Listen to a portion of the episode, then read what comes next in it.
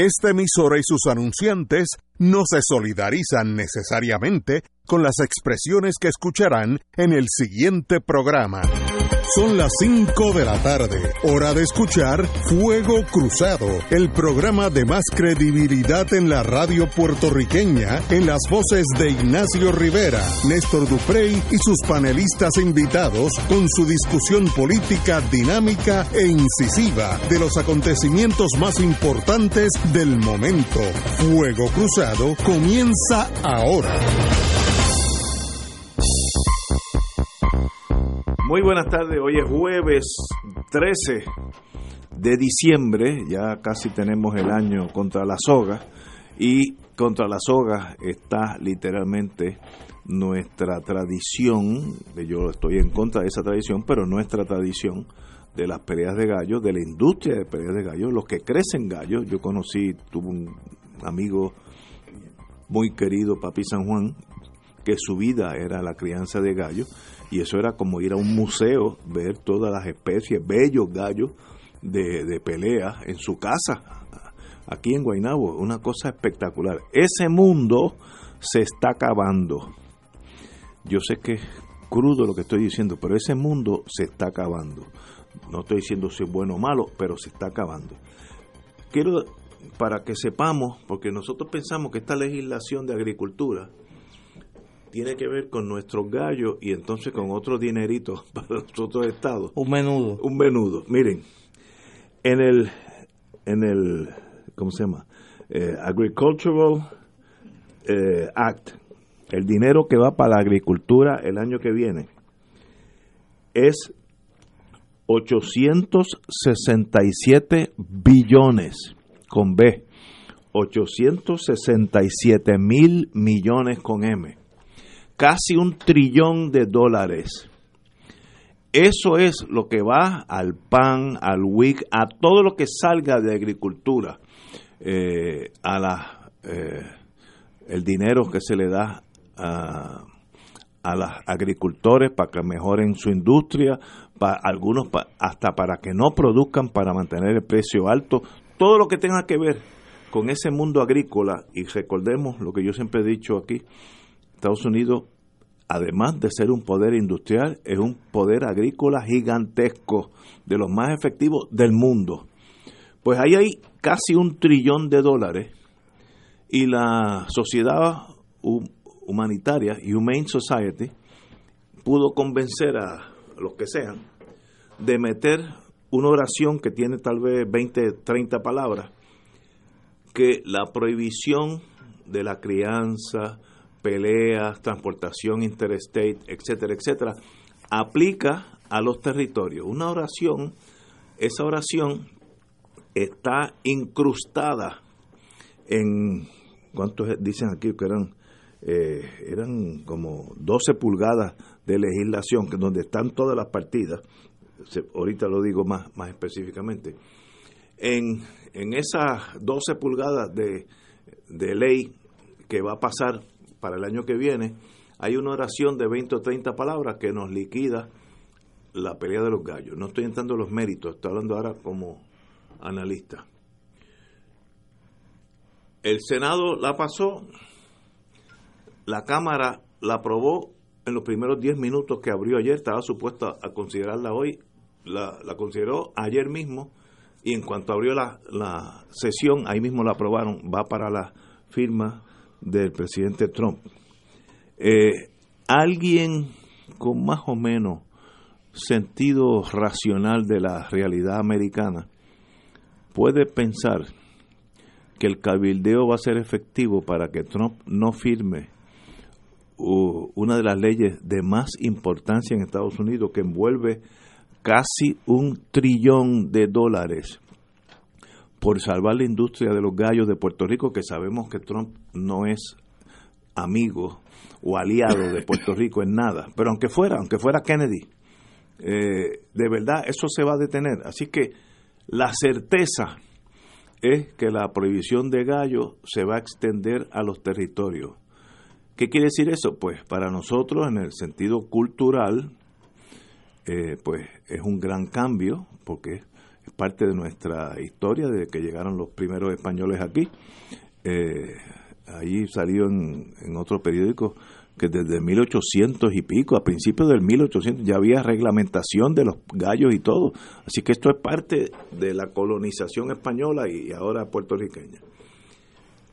¿De verdad alguien piensa que puede detener una legislación de casi un trillón de dólares por los gallos en Puerto Rico? Pues eso, pues el que lo piensa así, pues lo, felicito por, lo positivo que eh, el gobernador iba a ir a Washington, aunque está en Washington en este momento, pero antes que llegara a Washington ya la legislación pasó la Cámara y el Senado. Eh, ya pasó la etapa de consideraciones a la ley de hacer enmiendas, ya es, ya es lo que va a la Casa Blanca y se espera que eso sea eh, firmado en, en, lo que va de la semana. Eh, el, esta legislación tiene eh, partidas importantes para Puerto Rico en otro sentido. Eh, por ejemplo, hay una asignación para que las eh, Puerto Rican University, las universidades de Puerto Rico y el Departamento de Agricultura local puedan cultivar cannabis industrial y hacer research, pesquisas científicas como parte de un piloto, programa piloto de la marihuana, de, lo, cannabis.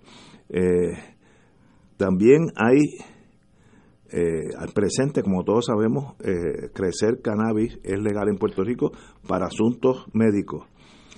también hay otro beneficio, se llama Food Insecurity Nutrition Incentive, que es que le dan a los estados, incluyendo a los territorios, un dinero para que los pobres puedan comprar frutas y vegetales, eh, las personas que entran en el pan también puedan comprar frutas y vegetales a un descuento sustancial.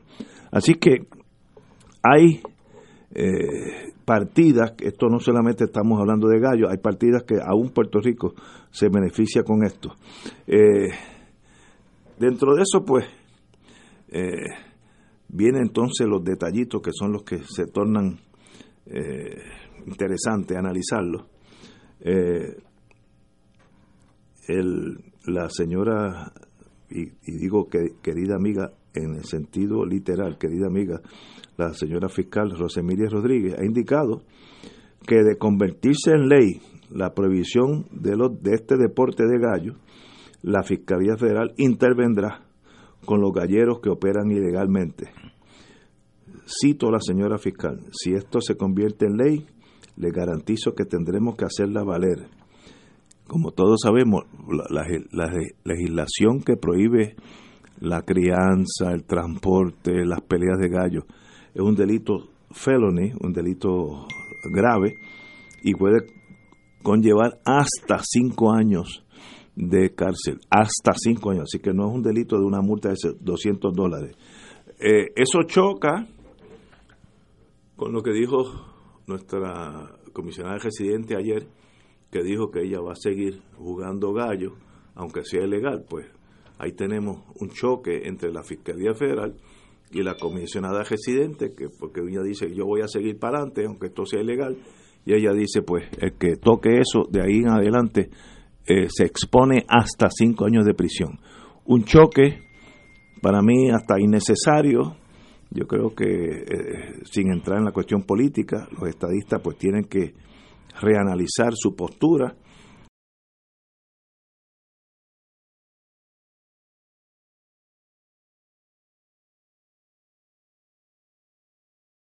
Si en Estados Unidos los gallos están prohibidos, ¿qué hace un estadista diciendo pues queremos que haya gallo, pues eso son cosas que se dan en las colonias nada más. Pero ese es el, Estado de Derecho en este momento, todavía eh, Trump no lo ha firmado, todo el mundo, todos los estados esperan que esta asignación se firme en, en, lo que queda de esta semana. Así que ah, yo estoy seguro que para la semana que viene amaneceremos con esta prohibición. Néstor. Hace unos días la prensa señalaba y creó mucha curiosidad que en, el, en uno de los conciertos de, de estos reggaetoneros, Huisin y Yandel. Estaban allí en lugar prominente la comisionada residente bailando lo más contentita y a su lado la fiscal federal eh, filmando lo, el concierto allí con su teléfono celular. Estaban celebrando el cumpleaños, creo que de la fiscal federal. Eh, me imagino que esa amistad eh, se verá ahora seriamente afectada cuando de aquí a un año la fiscal federal tenga que mandar a arrestar a la comisionada residente Jennifer González, cuando haga buena su palabra de que hará desobediencia civil, porque eso, eso es violar una ley por un propósito político. Desobediencia civil, eh, junto con los galleros que me imagino la van a acompañar, eh, para públicamente desafiar la prohibición de las peleas de gallo en Puerto Rico. Porque eso fue lo que ella dijo, ¿no? Así es. Eh, vamos a ver si la fiscal federal, eh, cuando se implemente, ¿cómo se va a llamar aquí? El Cockfight Unit de el FBI, el Cockfight eh, Boston Unit del FBI. Con un Elliot Ness. No, no me imagino que esos serán los, los, intocables de, de, las peleas de gallo en Puerto Rico para ir a arrestar a los galleros eh, en Puerto Rico.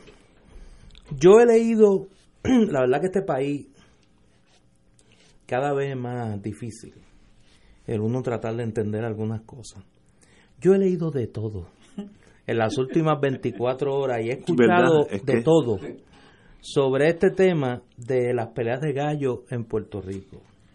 Eh, si bien es cierto que las peleas de gallo tienen una tradición en nuestra historia, eh, se convirtieron en deporte eh, por ley en 1933, una legislación de don Rafael Martínez Nadal, destacado gallero puertorriqueño y presidente del Senado, estadista y republicano, eh, sabemos que son objeto de un debate y lo hablábamos aquí de si son o no deporte y demás. Yo tengo que decir con mucha decepción que me molesta que se pretende evadir el verdadero problema que, que, que, esto implica, que es la condición colonial de Puerto Rico. Nosotros no podemos ni decidir si las peleas de gallos son legales o no. O sea, eh, yo estaba esperando quién iba a ser el paladín de la teoría del pacto que iba a ir a cuestionar la constitucionalidad de esa acción congresional y decir que la reglamentación de las peleas de gallos, no, no, y no lo estoy no estoy bromeando. Hay gente que ha dicho por ahí que el gobierno federal no tiene la autoridad para reglamentar las peleas de gallos, que es un poder reservado Ay, Dios mío. no te, pues, que te digo que he tenido que leer. No, que era la enmienda 10. Que, que, aplica, que es un poder reservado a los estados bajo la décima enmienda. Eh, correcto, lo oí, lo oí. Eh, y la ha prohibido. Lo que faltaba por prohibir era la pelea de gallo en los territorios. Y entonces tú te, uno se tiene que preguntar, de verdad. Y es lo último que voy a decir. Pues exactamente. O sea, ¿de dónde estamos nosotros? O sea, ¿hasta cuándo nosotros vamos a seguir en esta actitud de escapismo colectivo? Mire, el problema no es, es que hoy son las peleas de gallo. Mañana pueden ser las morcillas. Mire, mañana el Congreso de Estados Unidos dice, queda terminantemente prohibida la confección de tal y cual eh, alimento en aquellos estados y territorios que reciban fondos eh, para el desarrollo de la agricultura y le aplique la jurisdicción del Food and Drug Administration y se acabaron las morcillas. Eso es lo que hay que entender. Jurisdicción la tienen. Jurisdicción la tienen. Oh, o sea, el problema no es la prohibición de la pelea el problema es la colonia. El problema es que nosotros no tenemos poder de decidir nada en este pedazo de tierra que habitamos. Y entonces, ojalá y los galleros cobren conciencia de que el problema no es si las peleas de gallos son legales o no, el problema es la colonia. Y que nosotros no tenemos el poder ni para reglamentar un asunto como ese. Ojalá y la conversación se encarrile por un sentido más cercano a la sensatez. Los mismos sitios, los mismos sitios. Espérate, espérate. Esta cosa, tengo un gallero, me ha mandado aquí una cosa. Espérate, déjame apagar esta cosa. Es una cosa increíble. Oye, pero estos muchachos no cesan. No, no, este está rodeado de gente extraña también. Pero señores, yo estoy totalmente de acuerdo con el análisis de Néstor. Puerto Rico es un territorio y mientras seamos territorio, pues tú vives, tienes menos derechos que si fueras Estado, porque el Estados Unidos puede discriminar contra un territorio y es absolutamente legal. Por ejemplo, si nosotros tuviéramos en, en Estados Unidos eh, el SSI, Social Security, Supplemental Security Income, en Estados Unidos tú recibirías más, bajo ciertas partidas, dinero bajo el Social Security. Ahora mismo hay un caso que lo tiene el juez El Pi, donde un, un puertorriqueño que vivía en Estados Unidos recibía, vamos a decir, 500, 600 dólares más en Estados Unidos, se muda aquí y ahora el Social Security se lo quiere se lo quiere cobrar para atrás porque vive en, en, un territorio. Puede haber discrimen. Ese, esa es la verdad. Así es que mientras usted vive en una colonia, pues tiene las cosas buenas de colonia, no sé cuáles son las buenas, pero tiene que haber algunas, y tiene todas las malas de ser colonia. Usted no manda nada, ni en las peleas de gallos. Eh, sencillamente, esa es la realidad. Ah, que hay cambios, hay varios cambios, pero para eso eh, tenemos que romper este impas, este iceberg político que hemos, que hemos tenido Oye, que impide el movimiento de un lado para otro. Déjame antes de pasarle el micrófono a vamos a una, quedan un par de minutos para que tenga, ahorita se despache con la cuchara grande. ¿Tú has oído alguna expresión del líder de, de los íbaros de Vermont sobre, sobre este tema? Pero ah, me dice un amigo que... ¿Y por qué tú sabes que estoy hablando de Roberto Prats? tú sabes que estaban en el 68. Los íbaros de Vermont. Los íbaros de Negrón. Sí, sí. Pues estos son los de Vermont. Los íbaros de Vermont el líder de los Íbaros de Vermont ha dicho algo sobre la pelea gallo. y la, y el pacto. ¿Dónde queda el ELA eh, eh, con esto? ¿Dónde queda el pacto que él defiende? ¿Qué pacto? Bueno, que, que, que es el, el, el, el, meollo ideológico de la candidatura del líder de los Íbaros de Vermont. él está es la defensa del, ELA. Pues ahí está, con los, con los gallos se fue a pique. Me, me hizo un amigo que abogado de prestigio. Con él estuve hoy en las calles de Cataño. De paso, quiero hablar ahorita de Cataño. Lo encontré muy bien como pueblo, muy cuidadito y lo más bonito. Eh, me dice el amigo que recordemos que en Estados Unidos no hay peleas de gallo. Esa es la ley de la nación. Estados Unidos, el último estado que tuvo peleas de gallo era Luisiana por la tradición francesa. Eh, y sencillamente hace como 5 o 6 años pasaron una legislación y en ningún estado puede haber peleas de gallo, punto. Y si usted es norteamericano, pues esas son las reglas de juego. Usted quiere jugar gallo, pues múdese, a Santo Domingo, a Cuba o a Jamaica y ahí hay, ahí hay peleas de gallo. O por lo menos en esos tres lugares tienen el poder para decidir si las prohíben o las permiten. Así es. No, y, y, ahí en Santo Domingo tiene una escuadra de gallos de pelea de, de primera línea, tampoco son mancos. Tenemos, me pregunta aquí, ¿en Vermont hay pelea de gallos? En, Vermont lo único que hay es, es hay hielo. En verano sale el sol como por dos semanas. Eso es en verano. Vamos a una pausa. Esto es Fuego Cruzado por Radio Paz 810 AM. Diariamente en nuestra cocina algo delicioso se cuece en la olla. Se escucha el cortar de la cebolla y el triturar de los ajos. En Freshmart utilizamos ingredientes frescos sin aditivos ni preservativos. En el deli encontrarás la mejor variedad de desayunos, almuerzos y cenas, pizzas artesanales y más. Los mejores especiales de la semana para comer sano y sabroso. Explora la variedad de ofertas más saludables. Ven a Freshmart en Aguadilla, Caguas, Carolina, Condado, Guaynabo y Atorrey. Freshmart es para todos. Fuego Cruzado está contigo en todo Puerto Rico.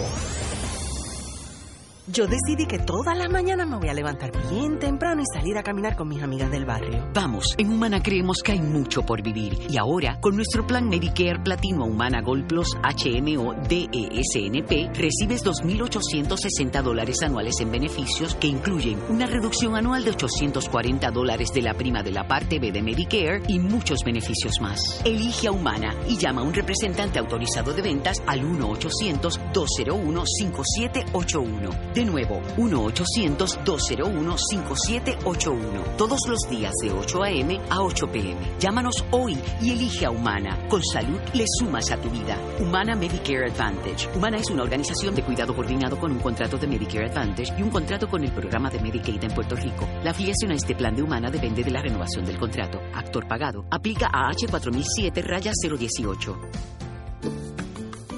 Todos los miércoles de 4 a 5 de la tarde le ofrecemos el programa Infoempresas y algo más. En este espacio entrevistamos a empresarios de la casa, prospectos y actividades que están haciendo el trabajo de llevar adelante la economía de nuestra isla. Y ese algo más es la integración a las 4 y 30 de la doctora Olga Meléndez con su espacio ¿Qué pasa en casa? Donde la comunidad es el protagonista y ella a su especial estilo les ayudará a encontrar soluciones. La cita todos los miércoles a las 4 de la tarde por el 810 AM Radio Paz y Radio Paz 810.com, donde ser mejor es posible.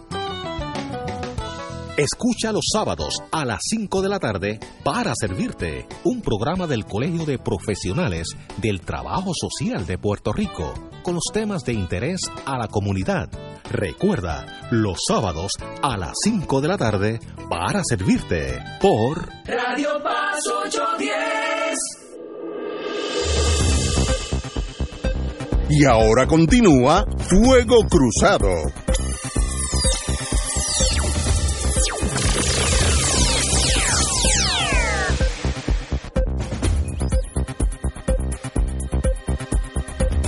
Regresamos, estábamos analizando la crisis nacional de choques de jurisdicción. Bueno, no hay choque porque un elefante no choca contra un pitirre, se lo lleva por el medio. Así que no, no, no quiero ser cínico, pero esa es la proporción de poderes eh, entre la legislación federal que aparentemente va a ser firmada por el señor Trump en, las próximas horas, eh, si no esta semana, que sencillamente prohíbe la cría, el transporte interestatal, las peleas de gallos, etcétera, etcétera. En otras palabras, esa industria desaparecería de Puerto Rico como desapareció de Luisiana hace 5 o 6 años. Ese es el estatus y nosotros pues, eh, mientras eh, la ley de la nación sea la americana, pues tenemos que responder a eso. Compañera. Bueno, será la ley de tu nación, porque la mía es esta. Y por eso yo creo, como dice Néstor, que el, el principal eh, punto de análisis o punto de, de, conversación debe ser el hecho de que buena o mala la decisión tomada por el gobierno federal es una decisión tomada por ellos. Nosotros no podemos establecer el orden de las cosas en este país. Nosotros no podemos aprobar legislación, reglamentación conforme nuestra propia realidad, porque eso lo hacen ellos y ese es un problema que hay que resolver. Y por eso eh, es, es, algo que nos atañe a todos. Eh, ahora son las peleas de gallo, pero en un, en un este post que puso la amiga Damari Suárez, eh, la periodista, me recordó eh, muchísimas otras eh, decisiones que ha tomado el gobierno federal, que tú has eh, mencionado algunas, este Ignacio, está el precio de la leche, está el certificado de necesidad y conveniencia, y fíjense cómo todas esas decisiones son tomadas para beneficio de ellos, no para beneficio nuestro. No pudimos eh, aprobar, no pudimos eh, eh, imponerle contribuciones a Walmart por el transfer pricing, no podemos imponerle contribuciones a las megatiendas ni las corporaciones de los Estados Unidos aquí, se llevan 35 mil millones de pesos todos los años para los Estados Unidos y hay incluso un, un código eh, de se me acaba de ir la información que tenía aquí, pero en el año 2011 se discutió la imposición de un código de, de, salud en los Estados Unidos que le impedía eh, al Departamento de Salud en Puerto Rico utilizar madera, cualquier pieza de madera para preparar, para confeccionar alimentos. Eh, eso liquidó los pilones. Exacto, eso liquidó los pilones. Eso, eso fue el, el, la Administración de Drogas y Alimentos, el Food and Drug Administration, como se conoce, que regula las prácticas sanitarias en los establecimientos de comida impuso una reglamentación aplicable al Departamento de Salud en Puerto Rico que impide que usted confeccione alimentos con utensilios de madera. Y los, los artesanos aquí, que son los muchos de los cuales viven de hacer pilones, se quejaron porque obviamente estaban en alguna medida creando, afectando su capacidad de trabajo y de generar ingresos. Y ellos decían, mire, lo que pasa es que eso también depende del tipo de madera que nosotros utilicemos, pero los americanos no tomaron en consideración eso, ellos se fueron a cross the board y punto y se acabó. Usted no va a utilizar eh, utensilios de madera para, para manejar alimentos y ahí se fastidiaron los pilones en ese sentido. Entonces ahora vienen con las peleas de gallo. Pero lo curioso de, la pelea, de las peleas de gallo no es que solamente sea una decisión tomada por ellos eh, haciendo abstracción de la realidad nuestra ¿ok? Pero que mucha gente lo ha aplaudido porque, claro, hay buenas decisiones y malas decisiones, pero el problema medular, a mi juicio, es que son decisiones tomadas por una potencia colonizadora. Ahora bien, si vamos a hablar de una de las vertientes que ha salido en toda la discusión y en la cual yo me he inmiscuido bastante por mi situación particular en cuanto al consumo de animal y al maltrato de animal. ¿Por qué no, por qué no liquidan los rodeos en los Estados Unidos? Eso aplica ya también. Si tan preocupados están por el maltrato de los animales y por la manera en que se, eh, se utilizan los gallos aquí de pelea y realmente ese Farm Bill lo que quiere es responder al cabildeo de unas organizaciones que velan por, la, por, la, por el trato justo a los animales, ¿por qué no acaban de liquidar el rodeo?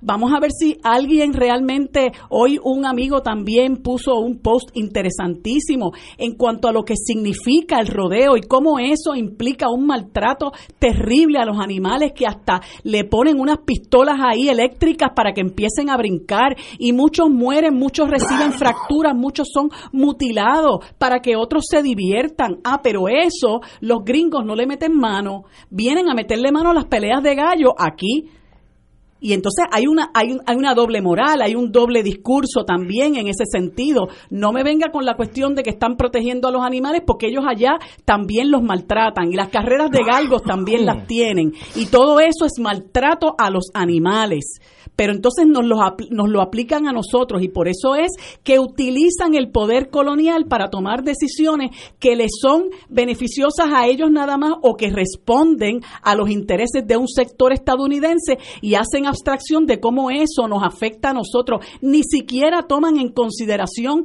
al sector de nuestra población a quien le va a afectar eso, sea buena o sea mala la decisión, porque yo estoy de acuerdo en que nosotros en Puerto Rico hemos sido beneficiados por la decisión que, que, que eh, que pudiera eh, reconocer que hay personas que pueden hacer cosas porque le aplica la igual protección de las leyes, pero igualmente nos liquidaron el taller cerrado que eso le hace un daño terrible a un montón de uniones que subsisten cobrándole cuota a, su, a sus trabajadores. Eso también nos lo aplicaron a nosotros y nosotros nos lo tenemos que tragar. ¿Por qué? Porque son ellos los que toman las decisiones. Eso no significa que nosotros con nuestra soberanía y nuestra capacidad para tomar las decisiones que nos corresponda tomar, lleguemos al mismo lugar y tomemos la misma decisión.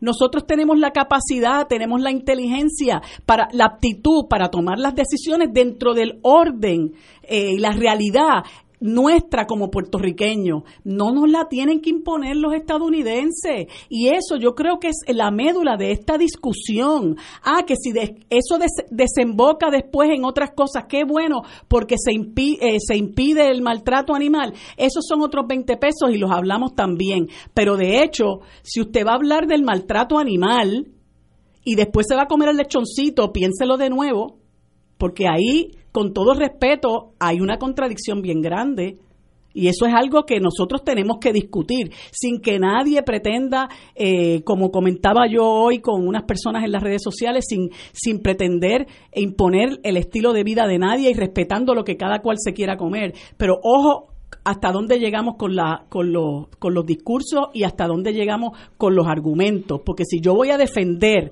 y voy a, a, repudiar el maltrato de los animales, mucho cuidado cuando yo me vaya a comer el pavo, el día de acción de grasa y el lechoncito en la Navidad. Tenemos aquí una pausa, regresamos brevemente con este tema para finiquitarlo. Vamos a una pausa. Fuego Cruzado está contigo en todo Puerto Rico. Restaurante y Marisquería Reina del Mar, donde se come el mejor marisco fresco y los mejores precios. Festival de langosta fresca del país, dos libras en su plato por 39.95, un acompañante y preparada a su gusto. Variados cortes de pescado, carnes exóticas y ensalada de mariscos. Disfruta de una deliciosa paella y una extensa carta de vinos. Diariamente ofrecemos serenata de bacalao y cabrito guisado deshuesado. Nuestros platos están confeccionados con ingredientes frescos para un sabor gourmet internacional. Restaurante y Marisquería Reina del Mar. Ambiente elegante, familiar con atenciones de primera. Abierto de lunes a viernes y domingos desde las 12 del mediodía. Frente al Centro Judicial y Estación Piñero del tren en Atorrey. 754-9933. Contamos con ballet parking y abierto días feriados. A los 16 morí en un accidente de auto. A los 54 me convertí en abuelo. A los 31 fundé mi propio negocio. A los 43 le di la vuelta al mundo. A los 29 fui padre por primera vez. Cuando donas tus órganos, vives más allá de tu vida. Lifelink de Puerto Rico. Regístrate como donante en donavidapuertorico.org.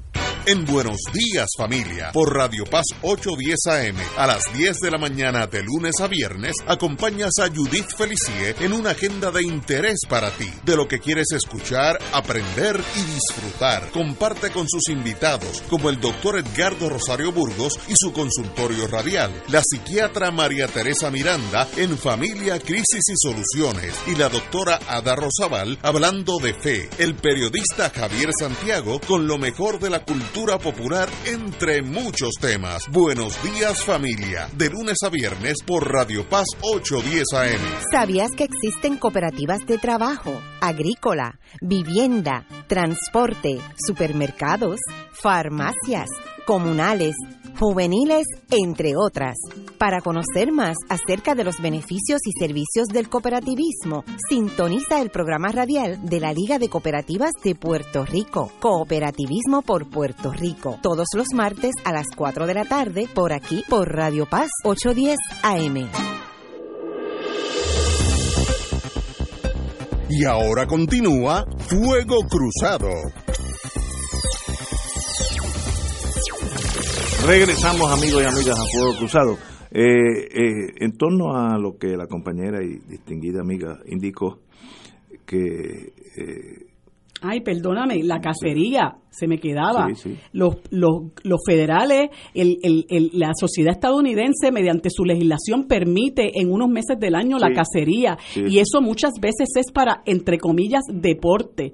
¿Ah? Entonces, con nosotros están haciendo un trato desigual y no es que yo eh, eh, apoye las peleas de gallo porque toda la vida las he rechazado, toda la vida las he rechazado, pero eh, el trato desigual y la imposición de una legislación haciendo uso del poder colonial me parece que es lo que tenemos que censurar, sobre todo cuando hay un doble discurso.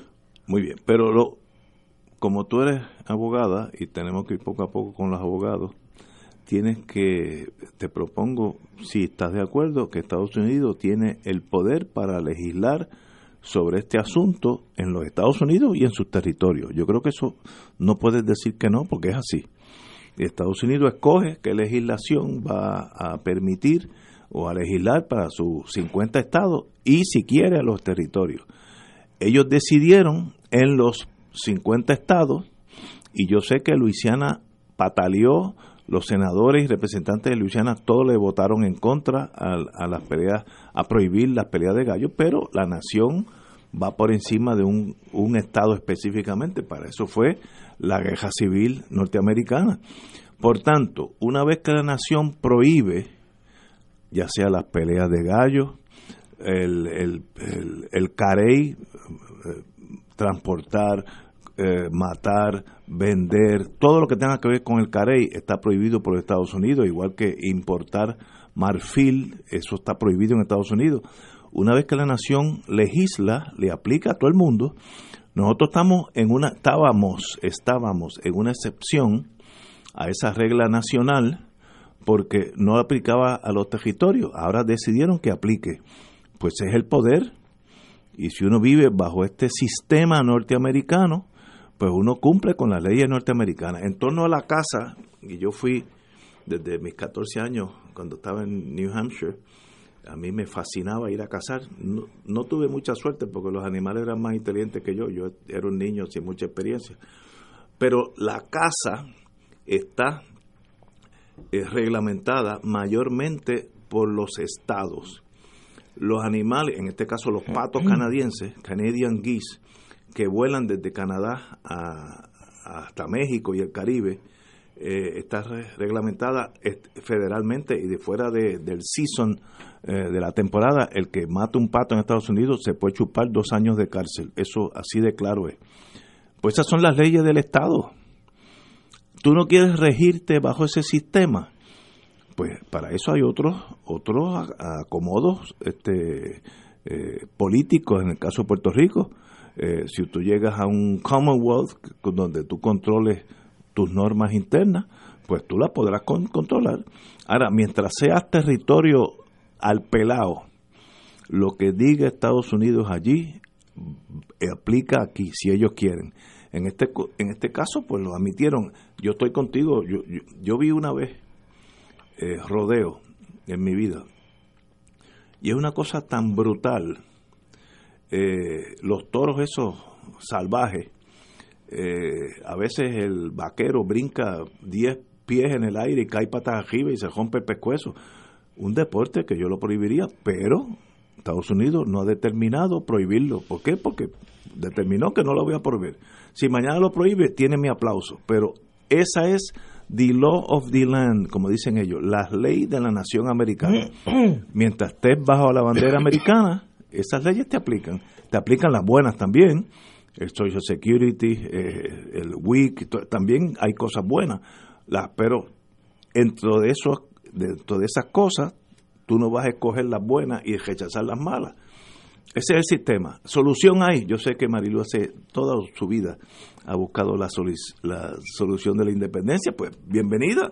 Ahora, mientras no sea así, that is the way it is. Lo que me preocupa es que, por ejemplo, tú estás claro en que eso es lo que hay y cuando es the law of the land, pues es, the law of the land y tenemos que alinearnos ahí. Lo que me preocupa es gente como Jennifer González, Ricardo Rosselló, que son personas que tienen poder en el gobierno y hace mucho tiempo vienen con este cuento donde la gente, y han vivido de este cuento, de que nosotros podemos tener una, una estadidad sui generis, como decimos los abogados, una, una, una estadidad particular. Y hoy escuchaba yo a, a Rosselló, que lo estaba entrevistando un periodista de otra cadena radial y Rosselló le decía, no, porque yo voy a ir no solamente a, a negociar, decía, a negociar una estadidad que nos permita, eh, y él decía que le permita las, las peleas de gallo, no solamente las peleas de gallo, sino todo aquello que a nosotros nos distingue culturalmente. Entonces yo digo, pero señor, ¿hasta dónde usted va a llegar con toda esa demagogia? eso, es, política. Pero el problema es que así, con esa demagogia, coopta un montón de gente en este país que se cree que eso es posible. Mientras tanto, personas como tú saben que eso es pura demagogia. Este señor... Eh, García Pasalacua, tengo entendido que no García Pasalacua, perdón, este el señor, el señor Dávila Colón, Dávila Colón, tuvieron también piensa como yo, también plantea que eso plantea que eso es eso es ilusorio. Pues miren señores, dejen de estar engañando a la gente. Esta señora Jennifer González dice que viene aquí y que a jugar gallo clandestino. Eh. Hombre, pero eso eso es eso es una tomadura de pelo. Mientras tanto la fiscal federal dice, "Ah, no, yo voy a poner en función todo todos los recursos y no es el COC este que Task Force. Ellos tienen ya una una una una división de protección de en contra del maltrato animal, que es la que le van a echar encima a los galleros y a todo el que esté jugando, etcétera. y yo quiero que ella eche un pie al bote de verdad, porque el problema es que todos estos demagogos, toda esta gente que le está mintiendo al país y que le están haciendo creer que aquí hay una estadidad muy particular para nosotros, los está rinconando la realidad, porque no solamente nos ha caído encima la Junta, nos han caído encima con toda, toda la aplicación de la cláusula territorial, de la cláusula de comercio interestatal, nos la han aplicado en sus distintas formas para que nosotros no podemos, no podamos tomar decisiones en beneficio nuestro. Y esto eh, eh, es francamente una afrenta al pueblo, porque yo puedo decir, mire, yo voy a tomar la decisión porque yo soy el poder colonizador, yo soy el que mando, pero yo voy a celebrar unas vistas públicas aquí, yo voy a discutir esto, yo voy a citar esto, y entonces, ¿qué pasó cuando se estaba discutiendo esto? ¿Dónde estaba Jennifer González? Nadie la escuchó. Y entonces ahora, after the fact, como dicen, cuando ya está consumado el hecho, ella empieza a sacar pecho. No, hombre, la gente merece un poquito más de respeto y mi, y mi llamado es a los que eh, de buena fe creen en la estadidad y que creen en una estadidad muy particular para los puertorriqueños. Es mentira, nosotros no vamos a tener una estadidad donde se hable español, ni vamos a tener una estadidad con comité olímpico, ni vamos a tener una estadidad con pelea de gallo, ni vamos a tener una estadidad con concursos de belleza. Todo eso se va, señores, y es hora de que le hablen a la gente con la verdad. Mira, primero que tú lo que, lo que acabas de decir es absolutamente endosado por mí. La nación americana es una nación homogénea porque es igual. Las creencias básicas son iguales.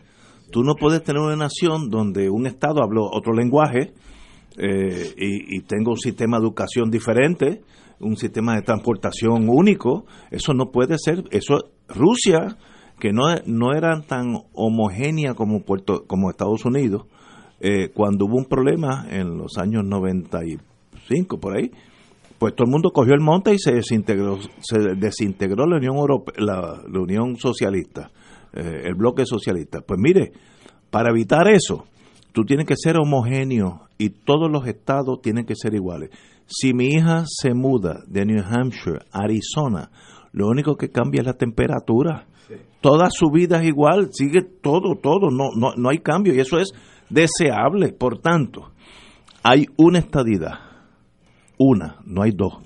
Y los estadistas tenemos, y en eso yo no sé si eh, el, compañero eh, Luis Dávila Colón se copió de mí o yo me copié de él, posiblemente ambos. Tienes razón, si, la, el, si el precio de la estadidad es abandonar a mis universos, a los gallos, que otra cosa, el deporte, pues mire, ese, it is the price of freedom, ese es el precio de la libertad, y usted lo escoge o no le escoge, es un país libre, usted puede decir, no, yo me quedo independentista, pues muy bien, no hay problema tampoco, y si Puerto Rico mañana es república, tampoco hay problema. Ahora, si usted quiere ser Estado, este es el precio, y en, en inglés se dice yo me acuerdo cuando era chiquitito que teníamos que todas las mañanas en New Hampshire cuando estaba en high school que terminaba One Nation under God indivisible with liberty and justice for all una nación bajo Dios indivisible con libertad y justicia para todos no dicen una nación pero excepto Oklahoma que tiene otro no no una nación y ese es el precio de la the price of freedom si usted es estadista, usted tiene que estar con los Estados Unidos. Y yo añado otra dimensión, que yo sé que en Puerto Rico es una cosa casi eh, de herejía. El lenguaje a la larga tiene que ser el inglés. Ah, que hablemos español, como los hawaianos hablan un dialecto que no lo entiende ni la, de la abuela de ellos. Eh, pero el lenguaje primario en Hawái es en inglés. Nuevo México fue, obviamente, hasta el nombre lo dice, Nuevo México fue de México hasta, hasta que los americanos decidieron colonizarlo. Usted va a Nuevo México, gente que se parecen a mí, latinos clásicos, no saben una sílaba de español Y eso es conveniente, porque esa persona ya es parte de los Estados Unidos y esa persona se muda a North Dakota y no tiene problema alguno. Ahora, si tuviera otro lenguaje, pues sería un problema de adaptación. Ese es el precio que tú pagas por ser estadista. No hay estadidad jíbara, no hay estadidad con mis universos. Yo me acuerdo, cuando yo, llegué de Estados Unidos aquí, yo oía eso y dije, esta gente está, esta gente está loca. Que, que, y yo sé que en las colonias la fantasía es parte de la realidad de los dos partidos mayoritarios. Los dos tienen una dosis de fantasía, pero vivamos con la realidad. El precio de la estadidad es ser Estado, punto, sin, sin, sin más ni menos. Pero ese es el precio. Si no pagas eso, no eres estadista.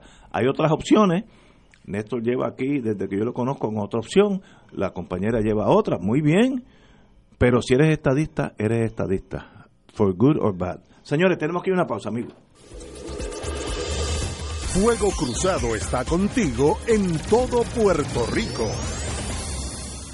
Yo decidí que todas las mañanas me voy a levantar bien temprano y salir a caminar con mis amigas del barrio. Vamos, en Humana creemos que hay mucho por vivir. Y ahora, con nuestro plan Medicare Platino Humana Gold Plus HMO DESNP, recibes 2.860 dólares anuales en beneficios que incluyen una reducción anual de 840 dólares de la prima de la parte B de Medicare y muchos beneficios más. Elige a Humana y llama a un representante autorizado de ventas al 1-800-201-5781. De nuevo, 1-800-201-5781. Todos los días de 8 a.m. a 8 p.m. Llámanos hoy y elige a Humana. Con salud le sumas a tu vida. Humana Medicare Advantage. Humana es una organización de cuidado coordinado con un contrato de Medicare Advantage y un contrato con el programa de Medicaid en Puerto Rico. La afiliación a este plan de Humana depende de la renovación del contrato. Actor pagado. Aplica a H4007 raya 018. El amor nos hace ver lo que aparentemente no se ve y lo transforma todo en un mundo espectacular. PSB Productions te invita a soñar con el musical de Disney, Beauty and the Beast, con un gran elenco y orquesta en vivo del 14 al 30 de diciembre del 2018 en el Centro de Bellas Artes de Santurce. Para información y boletos, 787-620-4444, 787-505-6677 y 787-792-5000. Radio Paz te ofrece el mejor motivo para levantarte temprano y disfrutar el comienzo de un nuevo día de lunes a viernes con Enrique Liboy y Radio Paz en la mañana. La dosis perfecta de noticias, deportes y éxitos musicales de todos los tiempos, humor y curiosidades, calendario de actividades y tus peticiones musicales por el 787-300-4982. Conéctate con el 810 AM de lunes a viernes con Enrique Liboy y Radio Paz en la mañana. Fanático del deporte, la mejor información y el mejor análisis lo escuchas los sábados a las 2 de la tarde por Impacto Deportivo con Javier Sabat y el más completo elenco en deportes por Radio Paz 810 AM y en las redes sociales Facebook Impacto Deportivo Radio PR Twitter e Instagram. Impacto underscore Deport. Juntos, impactando el deporte nacional. Y ahora continúa Fuego Cruzado. Regresamos, Boys and Girls with Crossfire. Compañero Don Néstor Duprey. Déjame acotar un par de, de puntos antes de pasar a otro tema, porque no quiero eh, no quiero este pecar de equívoco. En primer lugar, la legislación sobre la prohibición de las peleas de gallo había venido avanzando por dos vías. Mediante legislación estatal y mediante legislación federal que condicionaba, que iba limitando las actividades relacionadas con las peleas de gallos y otro tipo de peleas de animales, las peleas de perros, por ejemplo, a través de una serie de enmiendas a leyes existentes. Por ejemplo, pues prohibir, hubo una enmienda en el 2014 bajo la administración Obama que prohibía el transporte de gallos de pelea entre estados. Esta prohibición tomó auge a partir del 2007 con la administración de George eh, W. Bush y ha ido incrementándose el nivel de prohibición hasta llegar al momento actual, donde ya a nivel de legislación local 40 estados de la Unión prohíben las peleas de gallo y ya para todos los efectos legales por las restricciones que ha ido aprobando el Congreso, pues están básicamente prohibidas. Por ejemplo, prohíbe que usted asista, convierte en un delito usted asistir a una pelea de animales, de cierto tipo de animales. Eh, y así por el estilo han ido en la práctica limitando. Yo creo que además del tema de la colonia, aquí hay un gran mito que se destruye. Por décadas los estadistas vienen diciendo que cada vez que ocurre una situación discriminatoria contra Puerto Rico, esta se podría evitar si Puerto Rico fuera Estado. Luisiana es Estado. Florida es Estado. Tienen representación congresional. De hecho, Luisiana tiene una representación congresional que por, por número es muy similar a lo que tendría Puerto Rico de ser Estado. Tiene dos senadores y seis representantes a la Cámara. Y no pudieron detener esa legislación. Y es que se pierde de vista un elemento que Ignacio trae. Yo tengo una diferencia en cuanto al, al nivel de uniformidad de la nación americana, pero no hay duda de que hay unos elementos del carácter nacional norteamericano. Yo no hablo de una cultura norteamericana porque para mí la cultura norteamericana no existe. La identidad nacional de los Estados Unidos proviene de su estado político, no de una identificación cultural homogénea.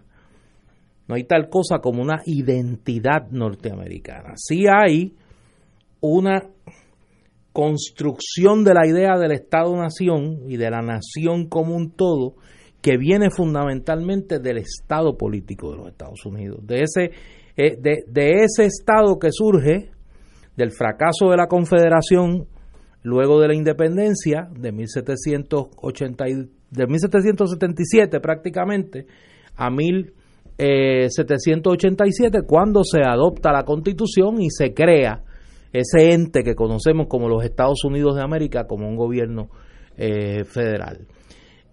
Lo segundo, que es un error, eh, yo sé que Ignacio lo hizo de la mejor buena fe, Hawái tiene su lenguaje, no es un dialecto es un lenguaje que a, duras penas y a mucho sacrificio ha coexistido con el inglés.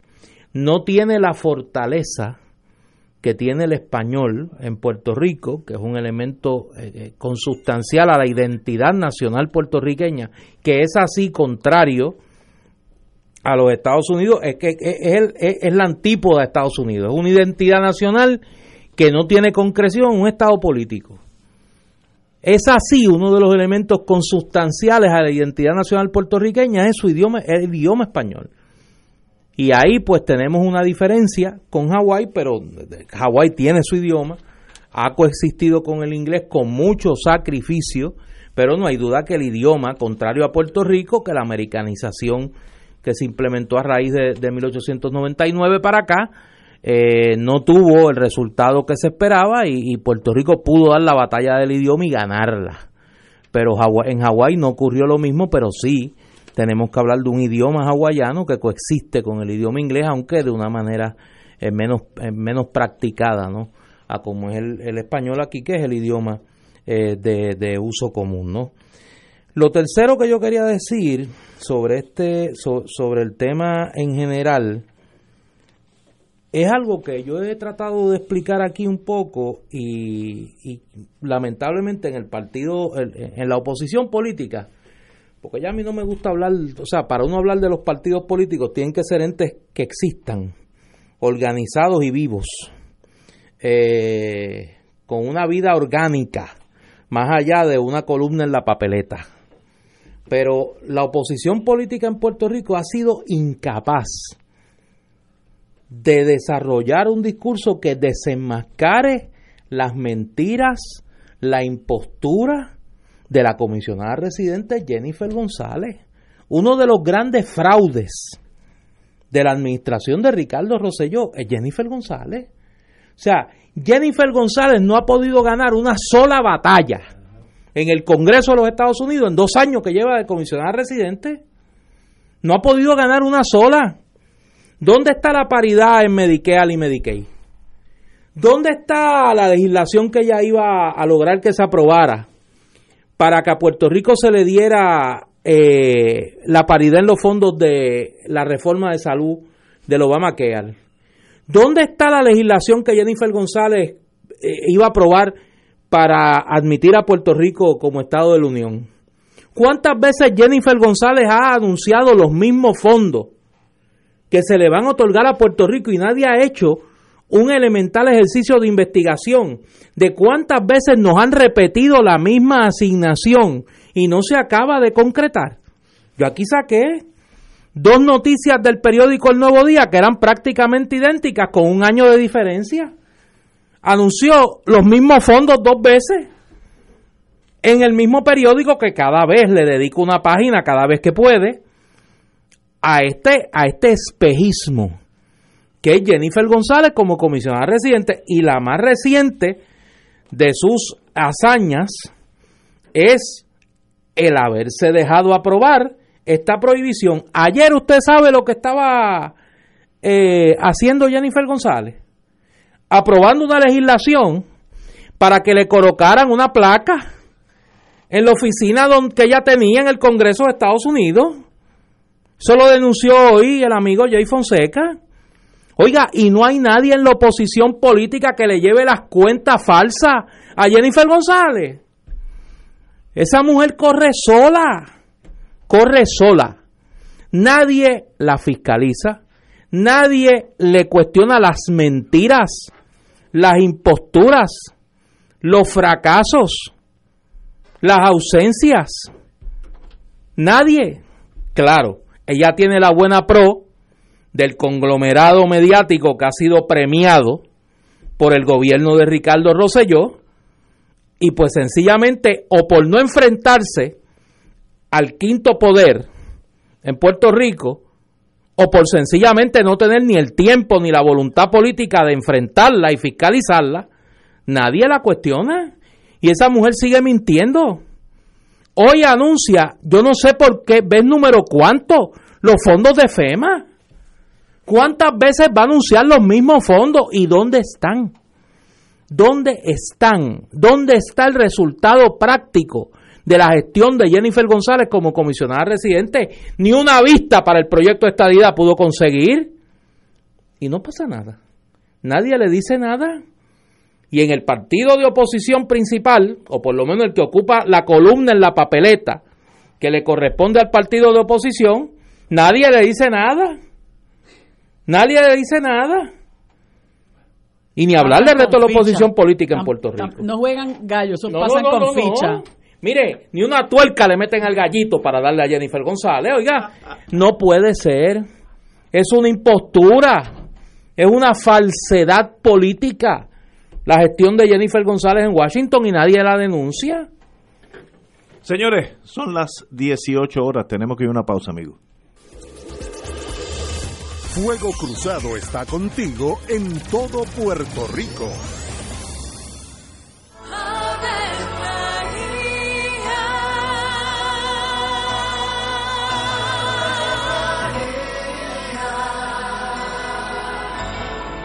El ángel del Señor anunció a María. Y ella concibió por obra del Espíritu Santo. Dios te salve María, llena eres de gracia, el Señor es contigo. Bendita tú eres entre todas las mujeres, y bendito es el fruto de tu vientre Jesús. Santa María, Madre de Dios, ruega por nosotros pecadores, ahora y en la hora de nuestra muerte. Amén. He aquí la esclava del Señor. Hágase mí según tu palabra. Dios te salve María, llena eres de gracia, el Señor es contigo. Bendita tú eres entre todas las mujeres, y bendito es el fruto de tu vientre Jesús. Santa María, Madre de Dios, ruega por nosotros pecadores, Y el Verbo se hizo carne. Y habitó entre nosotros. Dios te salve María, llena eres de gracia, el Señor es contigo.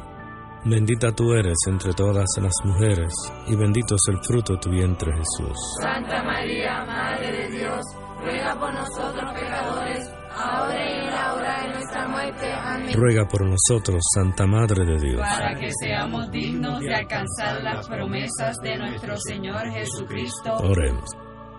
Derrama, Señor, tu gracia sobre nosotros, que por el anuncio del ángel hemos conocido la encarnación de tu Hijo, para que lleguemos por su pasión y su cruz a la gloria de la resurrección, por Jesucristo nuestro Señor. Amén. Gloria al Padre, al Hijo y al Espíritu Santo. Como era un principio, ahora y siempre, por los siglos de los siglos. Amén.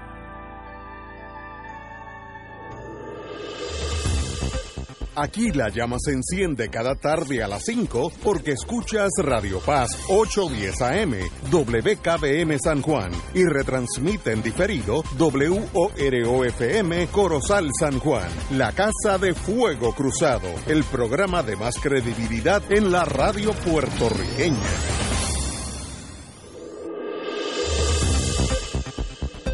Y ahora continúa Fuego Cruzado.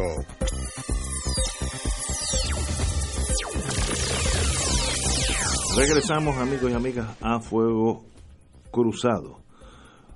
Los fondos de construcción, programa de subvención en bloque para el desarrollo comunitario para la recuperación ante desastre eh, federal, que tiene para Puerto Rico eh, unos 20 mil millones, 20 billones de dólares. Eh, los el mundo, eh, el Departamento de la Vivienda Federal ha determinado que ese dinero ya existe a nombre de Puerto Rico, pero van a, van a ser asignados mediante el sistema de reembolso. Eso es una gran complejidad para Puerto Rico, que en este momento está quebrado. El secretario de la Vivienda, el señor Fernando Gil, enseñat explicó que trataron de convencer al gobierno de los Estados Unidos de que Puerto Rico no podía asumir costos de recuperación y aguardar por los reembolsos, porque antes del, huracán la isla ya atravesada la, atravesaba la quiebra fiscal. Estoy totalmente de acuerdo con el señor Gil. Lamentablemente no se pudo. Me hubiera gustado hacerlo, pero pues no se puede. El sistema de recuperación con esas palabras que acabo de decir, ahora es tal vez dos a tres veces más lento que antes. Antes tú transferías, vamos a decir,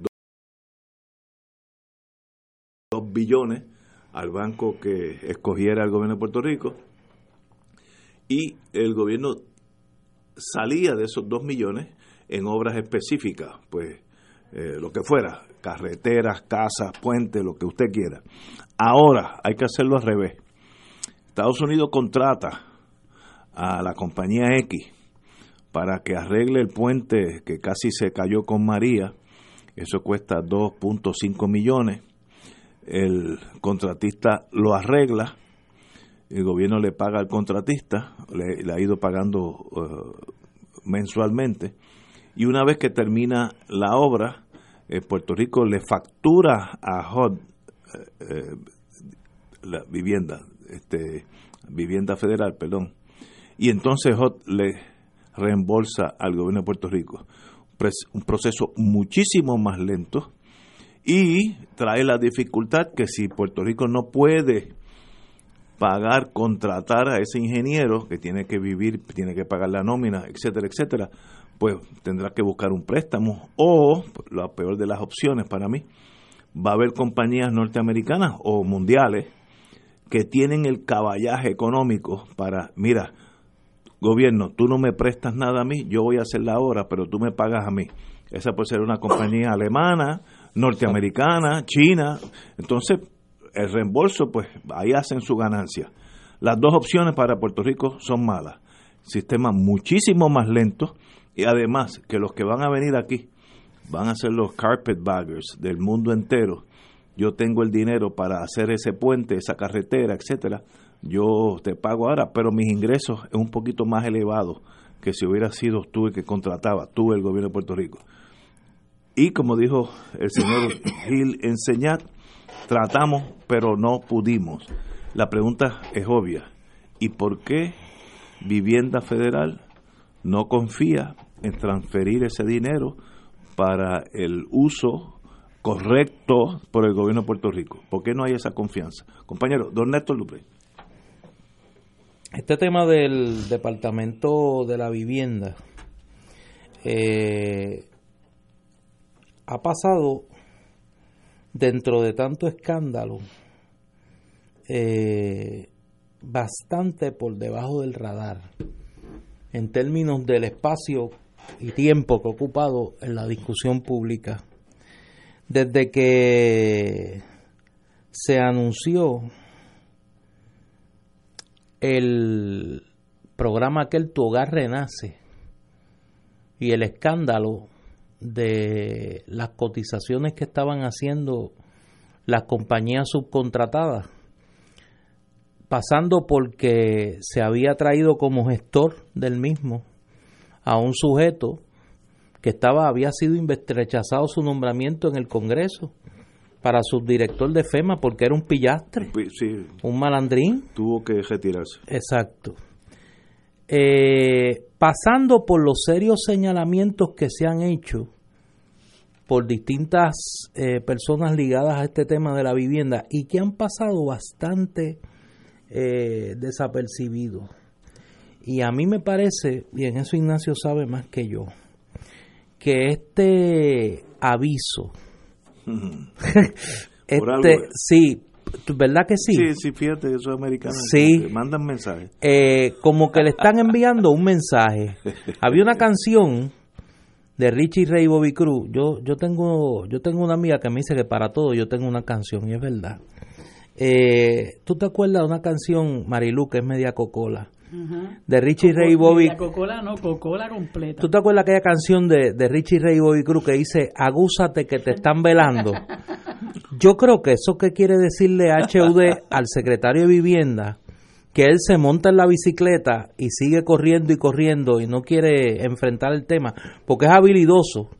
Este es del Rivera Marine Language School. O sea, cuando tú lo entrevistas, te dice muchas cosas y no te dice nada. Eh, yo creo que le están diciendo, agúzate que te están velando. Hace rato que le están, eh, le, están dando el conteo de protección del boxeo antes de declararlo, eh, antes de declararlo perdido por nocaut. Y él como que no coge la señal. Tú que tienes, yo, yo ahora quiero, en vez de panelista, voy a ser de entrevistador. Tú que tienes experiencia en ese mundo, ¿cuál es el consejo que tú le darías ante ese, ese, ese notice que le está mandando HUD. Que lo estamos velando, pero no confiamos en ustedes, eso está claro. No confiamos en darte todo ese dinero a ti porque te vas a tumbar parte de ese dinero o lo vas a usar para pagar nómina, aunque sea legal, pero es ilegal, ¿no? En ese sentido, lo vas a desviar de lo que nosotros queremos.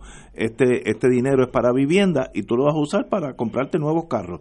Estoy exagerando la nota, pero ese es el toque de desconfianza que en este momento existe en el gobierno federal y no es de Trump, el gobierno federal institucionalmente desconfía de Puerto Rico. Eso, eso no es ahora, eso viene de hace 20 años, esa, ese pillaje, eh, tantos presos que han ido, eh, más de, bueno, tal vez un poquito más de 20 años. Ese es el estado de la relación entre el gobierno federal y Puerto Rico, uno de desconfianza. El que diga lo contrario, pues sabemos que si, hay que decirlo porque uno es político, pues no hay problema que lo diga, pero no es la verdad. Es, eso es así de mal estamos nosotros y el gobierno federal. Compañera.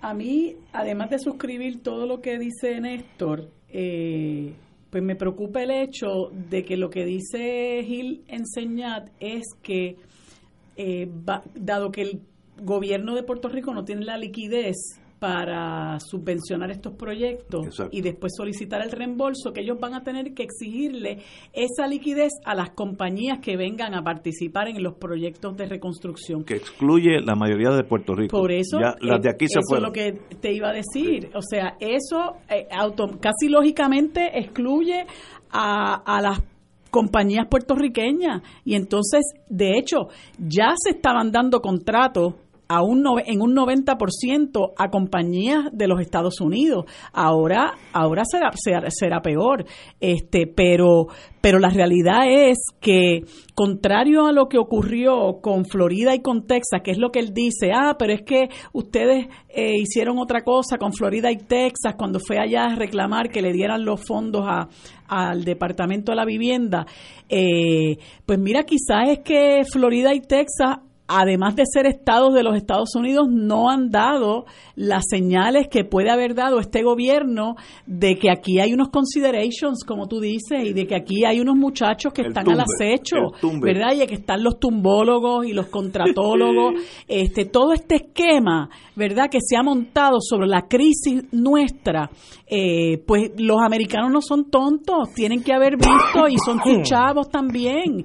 Este, así que eso es para que la gente vea en qué medida el propio gobierno de Puerto Rico en estos momentos está sirviendo de zancadilla para que aquí no llegue un dinero que por derecho nos corresponde, porque si nos podemos hablar de todo lo que nos tumban los americanos, obviamente por derecho nos corresponde todo eso que están ofreciendo ahora como fondos CDBG.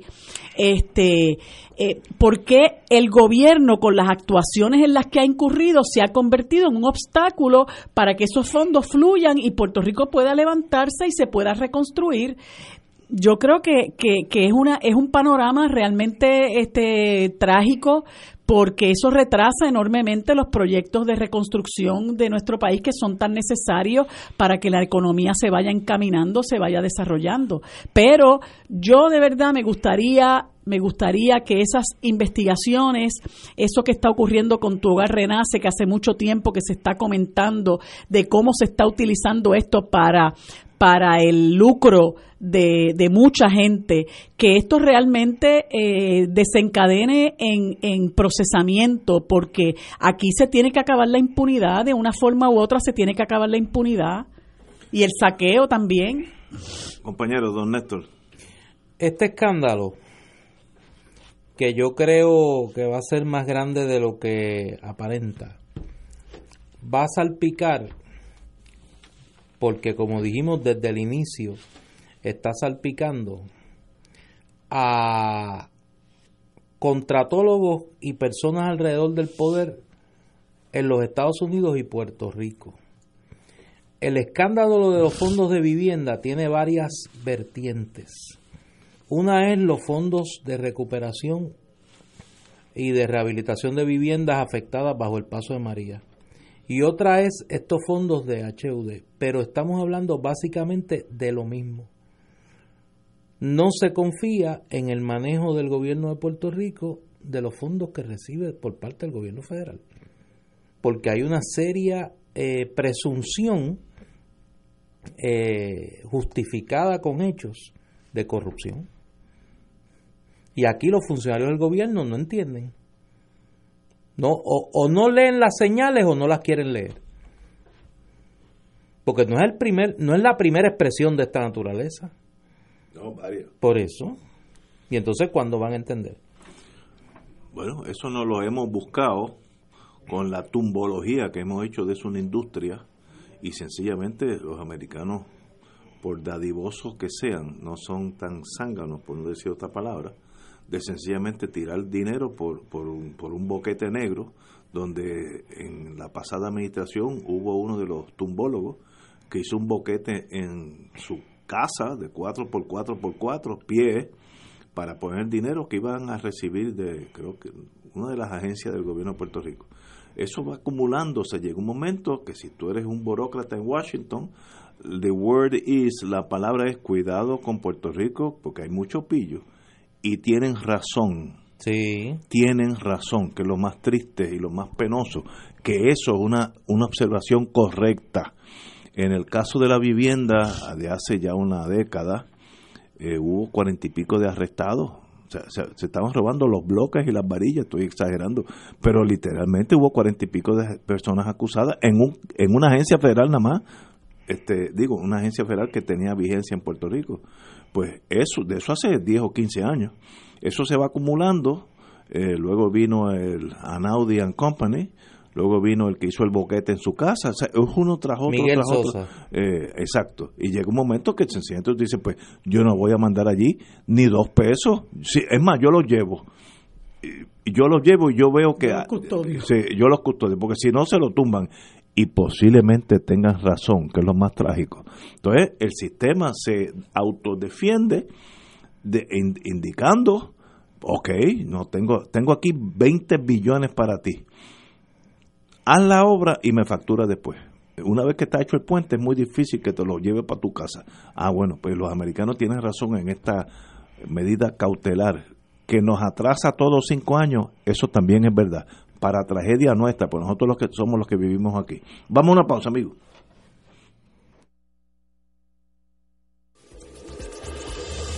Fuego Cruzado está contigo en todo Puerto Rico.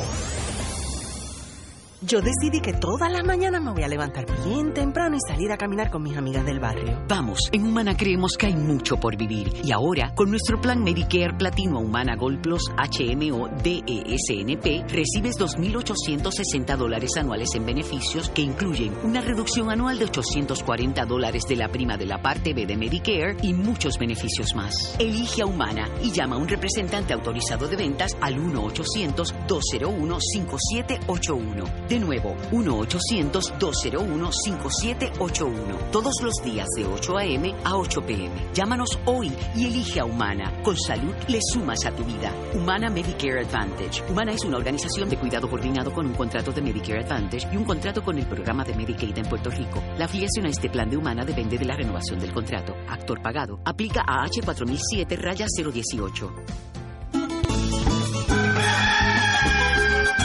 La alborada desvela el manto nocturno y al rayar el alba se ilumina el trayecto hacia el santuario para la esperada Misa de Madrugadores, una cita mensual para reafirmar nuestra fe y estrechar lazos de amistad con los hermanos.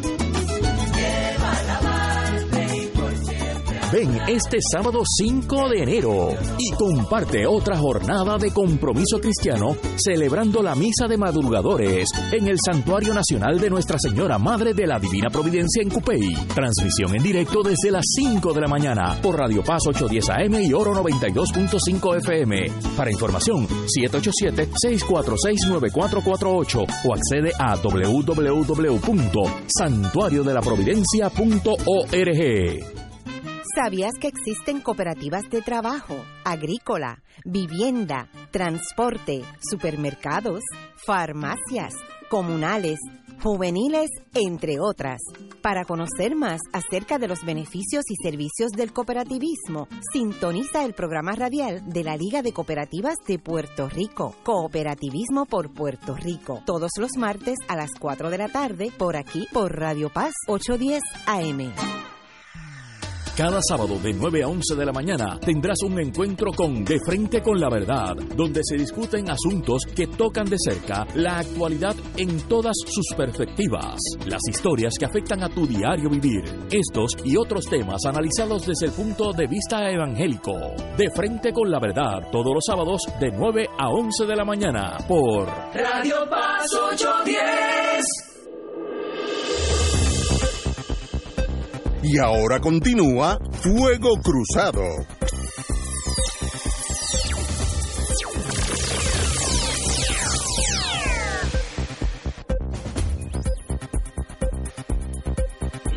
Amigos y amigas, noticias que están saliendo ahora que son de relevancia.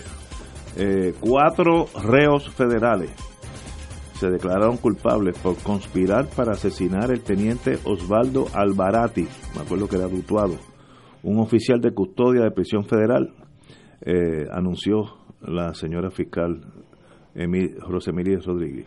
El teniente Alvarati fue asesinado el 26 de febrero del 2013 luego de terminar su turno de trabajo en, en el Centro Metropolitano de Detención, Metropolitan Detention Center en, en- en español, en Guaynabo. Fue perseguido por unos grupos de gastilleros. Eh, estos señores habían sido acusados, acusados a nueve personas, el gran jurado, eh, no voy a decir los nombres, no vale ni la pena, eh, y sencillamente ya em- empiezan a declararse culpables. Eh, ya ha habido unos cuantos, quedan unos señores por, por ir a juicio. Eh, en el momento de la compilación, un tal Ramos Cruz estaba preso en, en, DC, federal, se contactó con un asociado llamado El Manco para reclutar a, los gatilleros que para llevar a cabo el golpe, el término o vuelta utilizado por las organizaciones de estos señores eh, para describir un, plan de asesinato. Eh, ya se declararon culpables unos cuantos. Eh, a lo largo de la carrera, el teniente Alvarati, quien conocí de Utuado, fue ejemplar, desinteresado y valiente.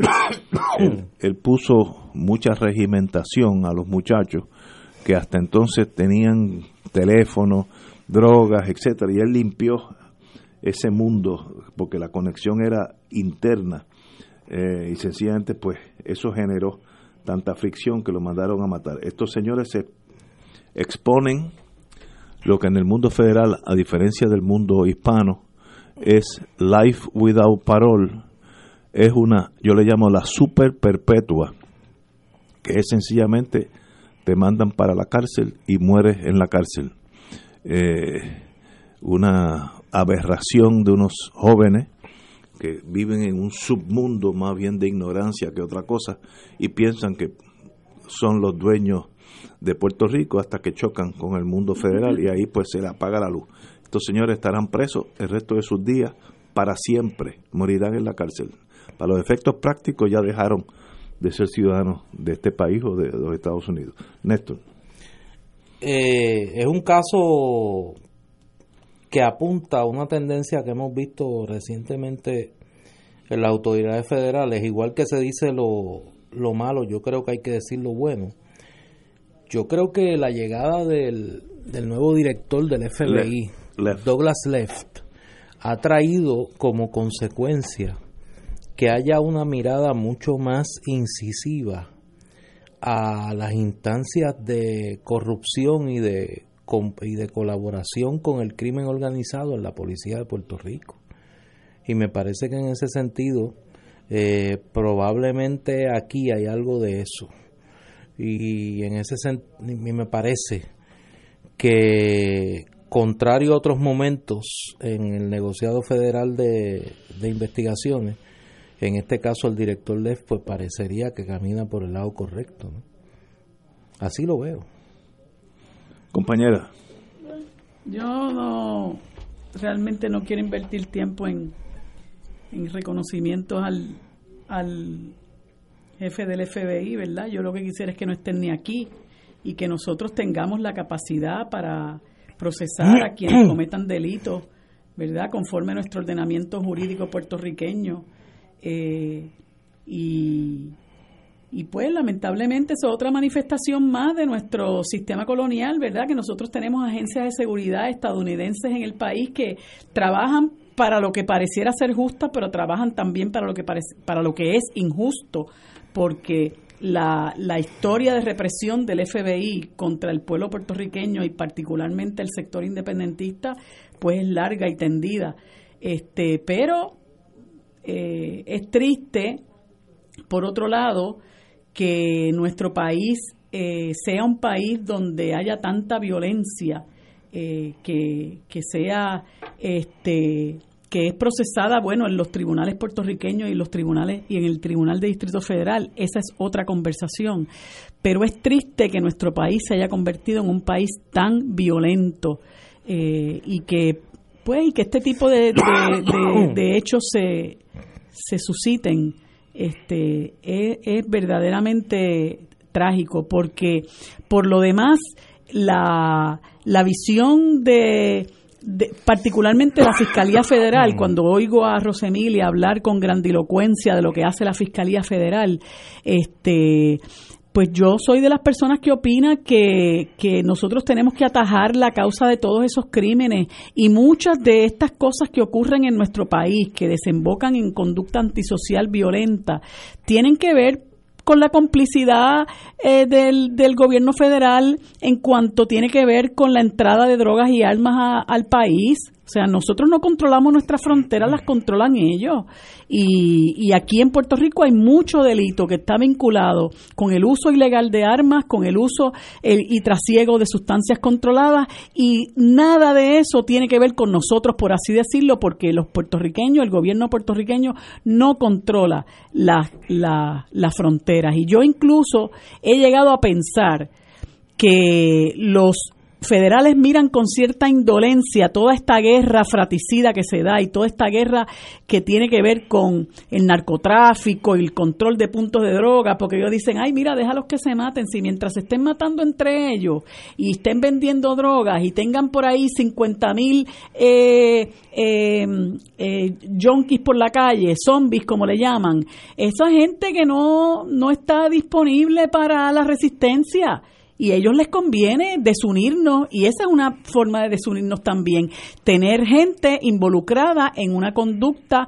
antisocial eh, que les impide crear conciencia de las razones por las cuales están involucrados en esa conducta antisocial y nosotros los que resistimos todo eso no podemos contar con esa gente porque están ya eh, inmersos en, en otra actividad, ¿verdad? Que es una actividad que no debería ni existir. Bueno, señores. Oye, hay una noticia aquí que tiene que ver con el Foro Federal y un viejo conocido. Hoy se anunció que se incorpora a la defensa del ex secretario de Recreación y Deportes Ramón Horta, que va a enfrentar el año que viene su juicio en el Tribunal Federal, el ex juez de ese foro, José Antonio Fusté, pues que regresaría al Tribunal Federal esta vez como abogado, hmm. Eh, luego de su salida eh, de ese foro. Deshonrosa, por cierto. Eh, ¿De, qué se le acusa a este señor? A Ramón Horta, que era ex secretario de deportes. Este es el caso ah, ese fue el, del boquete. El caso que involucra también a, que, involucra a, a, este eh, malandrín Miguel Sosa. Y, y que todos se han declarado de, se han declarado culpables salvo él Así que vamos a ver. Ah, ¿verdad? En ese todo el mundo ya se declaró culpable. Eh, y, y bueno. Oye, aquí abogado es el señor ex juez, abogado es, así que bienvenido a la práctica nuevamente. Eh, y él fue fiscal, ¿verdad? No, no, él no fue fiscal. ¿Usted no fue fiscal? No, no fue. Brincó de. Que sí. Era juez de admiralty, almirantazgo muy muy competente. Pero antes había sido, había practicado muchos años, muchos, años. y de ahí brincó a ser juez federal. Oye, aquí me hacen una pregunta que es buena para ustedes dos. Eh, digo, para mí también, pero ustedes dos tienen mucho más conocimiento del, del, tema que yo. Un querido amigo que nos sigue en las redes sociales, eh, a quien respeto mucho, a pesar de que escribe bajo seudónimo, eh, nos hace una pregunta que él cataloga y creo que es correcto como seria ¿Hay forma de adecentar el sistema jurídico y policíaco en Puerto Rico lo suficiente como para que funcione sin la intervención federal? Muy difícil. ¿Qué hay que hacer? Muy difícil. Eh, eh, el gobierno federal tiene la gran ventaja de fondos eh, ilimitados, si lo mira desde el punto de vista puertorriqueño, la policía tiene unas limitaciones terribles para investigar el gobierno federal tiene la gran ventaja de poder interceptar teléfono, que eso te da una ventaja brutal porque yo sé, como un juez federal me dijo a mí, no importa lo buen abogado que tú eres, tú no puedes contrainterrogar una grabación telefónica. Es verdad, si estás allí hablando y dices que van a llegar los pajaritos, los 46 pajaritos, que son 46 kilos, pa, pa, pa, el caso se acabó ahí, no, no, no hay más nada que hablar, ¿sabe? El jurado de ahí para abajo hasta se duermen porque ya, ya decidieron lo que, lo que pasó. Eh, también la cuestión de fondos eh, es, terrible, eh, la, la desigualdad y también el arma de citar a un gran jurado donde eso aterra hasta los más valientes, los aterra yo he llevado gente que llegan al gran jurado temblando, pero si cuando van a las reglas 6 están los más tranquilos, es la misma cosa. Pero el gran jurado pues tiene ese aspecto, la solemnidad, la yo le llamo la catedral donde ellos se reúnen. el gran jurado tú no tienes derecho a estar con nada, nada. No, tú, está allá afuera. tú, te quedas afuera, sí. Mm. Y, y, y cualquier mentira que tú digas allí es otro delito que los fiscales, empezando por mí, cuando quería coger una persona, pues la, te digo, te cuco a ver para que me digas cosas que ya yo sé la contestación, porque entonces te tengo, además del delito, tengo tres delitos más. Eh, es, muy desigual. Eh, además que Estados, eh, Puerto Rico no tiene jurisdicción, para eso es la, la Policía Nacional, que es el FBI, la DEA, etcétera, de seguir un rastro fuera de Puerto Rico. aquí llega un cargamento de cocaína, que conozco estos casos, y a veces la DEA dice, no, no, déjalo seguir, ya, ya lo tenemos quién es, pero déjalo seguir. Y van a Chicago, en Chicago se monta en un camión, va a Duluth, eh, y de ahí cogen y se dividen y lo están siguiendo porque tiene jurisdicción nacional. La policía de Puerto Rico está limitada aquí. También la cuestión de la Guardia Costanera, o sea, los recursos del gobierno federal bueno, es un imperio, vamos a ponerlo así, para bien o para mal, es un imperio, así que muy difícil. Ahora, si digo eso, digo lo otro también. El gobierno federal utiliza más de lo que la gente cree la policía local.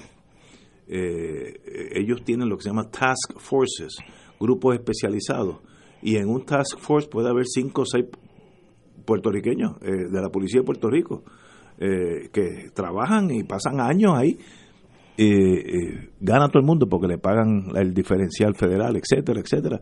Y, y, mucho del trabajo se hace por puertorriqueños. Luego, la institución es la que se lleva el crédito, que a veces ahí, pues eso no es justo, pero it is what it is. Eh, así son las cosas.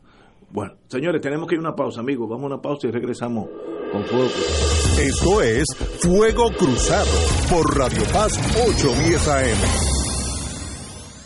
Diariamente en nuestra cocina algo delicioso se cuece en la olla. Se escucha el cortar de la cebolla y el triturar de los ajos. En Fresh Mart utilizamos ingredientes frescos sin aditivos ni preservativos. En el deli encontrarás la mejor variedad de desayunos, almuerzos y cenas, pizzas artesanales y más. Los mejores especiales de la semana para comer sano y sabroso. Explora la variedad de ofertas más saludables. Ven a Fresh Mart en Aguadilla, Caguas, Carolina, Condado, Guaynabo y Atorrey.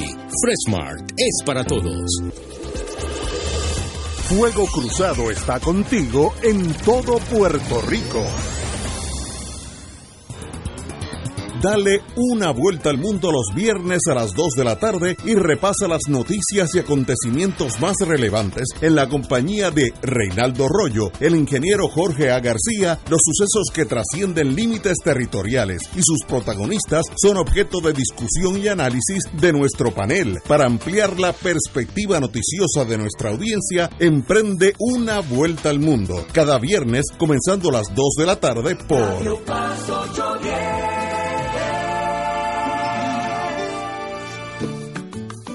Todos los miércoles de 4 a 5 de la tarde le ofrecemos el programa Infoempresas y algo más. En este espacio entrevistamos a empresarios de la casa, prospectos y actividades que están haciendo el trabajo de llevar adelante la economía de nuestra isla. Y ese algo más es la integración a las 4 y 30 de la doctora Olga Meléndez con su espacio ¿Qué pasa en casa? Donde la comunidad es el protagonista y ella a su especial estilo les ayudará a encontrar soluciones. La cita todos los miércoles a las 4 de la tarde por el 810 AM Radio Paz y Radio Paz 810.com, donde ser mejor es posible. Fanático del deporte, la mejor información y el mejor análisis lo escuchas los sábados a las 2 de la tarde por Impacto Deportivo con Javier Sabat y el más completo elenco en deportes por Radio Paz 810 AM y en las redes sociales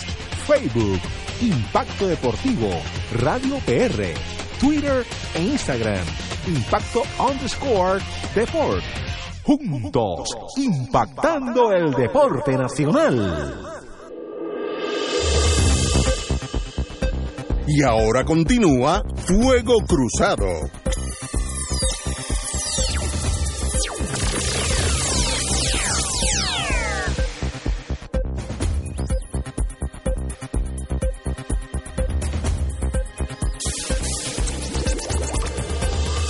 Back in the US of A, amigos y amigas.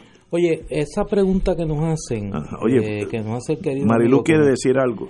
Sí, eh, yo quiero escuchar a Marilu porque tiene mucha sintonía con lo que ella había planteado. ¿Tú fuiste antes. escarpeteada cuando joven?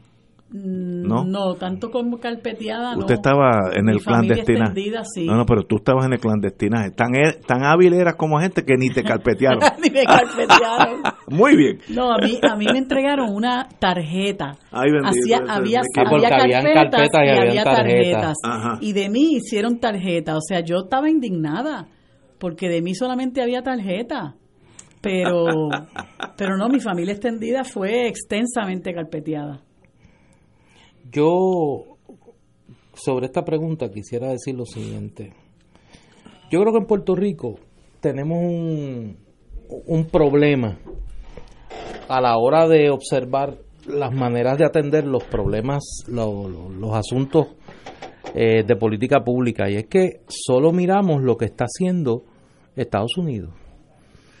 Nuestra relación política con Estados Unidos ha creado una especie de tubo donde la única realidad en términos de políticas públicas que observamos, y claro, hay una dependencia eh, de fondos federales en la operación gubernamental que obliga prácticamente a que la política pública en Puerto Rico sea una réplica de la política pública federal. Eh, y en el caso de la seguridad, yo creo que luego de la educación y la salud, yo creo que debe ser la tercera, el tercer renglón de la política pública puertorriqueña donde más dependiente es del gobierno federal para su ejecución. Aquí hay varios problemas, me parece a mí. Y nosotros tenemos que mirar lo que han hecho otros países con el tema de la seguridad pública y con, como llamaban eh, los laboristas británicos en un momento dado, bajo la época de, de Tony Blair, hay que atacar el crimen y las causas del crimen. Y nosotros en ese sentido hemos fallado en las dos. Nosotros no hemos profesionalizado la policía, nosotros no tenemos una policía con los recursos eh, tecnológicos adecuados. Nosotros teníamos un helicóptero que lo usaba el gobernador para janguear en Fura. O sea, vamos, vamos a hablar claro. Bueno, pero es que esa es la realidad. O sea, esa es, eh, eh, esa es la mejor radiografía de dónde estamos nosotros en este momento. Nosotros tenemos un individuo como Héctor Pesquera dirigiendo el Departamento de Seguridad. O sea, y eso da una idea de, de por qué estamos donde estamos, ¿no? Eh, lo segundo es que hemos fallado malamente como sociedad en atender las causas del crimen, la educación, la, el triángulo de marginalidad, eh, pobreza y dependencia que crea las condiciones perfectas para que la industria del narcotráfico pueda encontrar reclutas en los sectores pobres del país y el financiamiento en los sectores acomodados del país para poder seguir existiendo. Nosotros seguimos intentando unas políticas eh, que vienen de la época de la guerra contra las drogas, que pues han resultado ser un fracaso estrepitoso. Y, y tenemos que, yo creo que sí, a la, la, la contestación corta es que sí.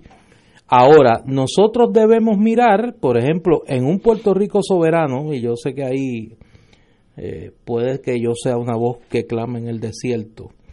Yo creo que nosotros tenemos que buscar, vamos a tener que buscar, además de la colaboración del gobierno federal, nosotros vamos del gobierno federal de los Estados Unidos, ya en una relación de país a país. Nosotros vamos a tener que buscar la colaboración de otros países eh, que no necesariamente son del continente americano, que tienen políticas de seguridad muy efectivas y que han combinado una política de seguridad efectiva, de seguridad ciudadana efectiva, con políticas que atacan las causas del, de- de- de- de- el- del caldo de cultivo, acá, a- atacan el caldo de cultivo de la conducta criminal. Y el, el primer punto que nosotros tenemos que acabar es la industria del narcotráfico. O sea, nosotros tenemos que atacar frontalmente la industria del narcotráfico, eh, quitándole el elemento lucrativo a esa industria, que es su ilegalidad, y una vez legalizado en gran parte de los renglones y atacando las condiciones de enfermedad del drogodependiente, pues yo creo que se va, se va a reducir sustancialmente el, el, los incentivos sociales a la conducta criminal que existen hoy en día. La educación puertorriqueña se tiene que atender, pero mientras esas reformas estructurales tienen efecto, tiene que haber una política de seguridad ciudadana mucho más efectiva que requiere la colaboración, repito, no solo del gobierno de los Estados Unidos, sino de otros gobiernos que tienen políticas mucho más efectivas que el gobierno de los Estados Unidos, con mucho menos dinero y con un enfoque mucho más integral que meramente el enfoque punitivo. Estoy de acuerdo contigo, el enfoque punitivo, que de paso también es el sistema norteamericano, que, yo creo que es errado, es sencillamente almacenar gente en las cárceles. Yo creo que eso no es la forma. Pero tampoco lo voy a cambiar el sistema educativo de Estados Unidos. Primero, la economía tiene que mucho, mucho que ver con el tráfico de drogas, los que nacen abajo, bien abajo. Yo he conocido muchachos que eran tan inteligentes como las personas mejores que he conocido en mi vida, en torno a inteligencia natural, pero nacieron en un ciclo donde ya la movilidad social es casi inexistente y la única opción que tuvieron es pues ganarse la vida en lo que lo único que de lo único que vivía esa comarca que es de droga. Empezaron desde chiquito como runners, los que llevan la droga de, un, de un carro, del almacén al carro, que son pueden ser de 7, 8, 9 años, y terminan pues el jefe de la comarca después de haber tal vez o, estado o, o, estado o visto asesinatos a granel. la economía es funcional, eh, directamente proporcional al tráfico de narcóticos. Ahora, también un sistema educativo dirigido a que esas personas sepan. Ahí estamos también con la enseñanza de la diversidad de sexos, etcétera, etcétera. Todo eso es educación. La educación siempre ayuda, no importa la adversidad. La educación siempre ayuda. Ahora, la economía es el eje principal de, yo diría, el 90% de los crímenes de Puerto Rico no son motivados porque esa persona es mala es que no tiene opción en la vida, a diferencia de nosotros que tuvimos por lo menos esperanza, aunque fuéramos pobres, había esperanza, ahora no hay esperanza. Desgraciadamente el Puerto Rico nuevo no hay esperanza y eso es una tragedia para cualquier nación. Tenemos que ir a una pausa, amigos, siete menos cuarto. Fuego Cruzado está contigo en todo Puerto Rico. No te dejes envolver por tu aseguradora. Exige la verdad de tu cubierta de espejuelos. Paciente alerta. No caigas en la mentira que te está ofreciendo tu plan médico con la cubierta de espejuelos. Los ópticos y optómetras de Puerto Rico exigimos al comisionado de seguro investigue los contratos y tarifarios. Exigimos regulación, integridad y transparencia en los contratos. Investiguen los contratos de las aseguradoras. Que digan la verdad. Defensores de la salud visual del pueblo.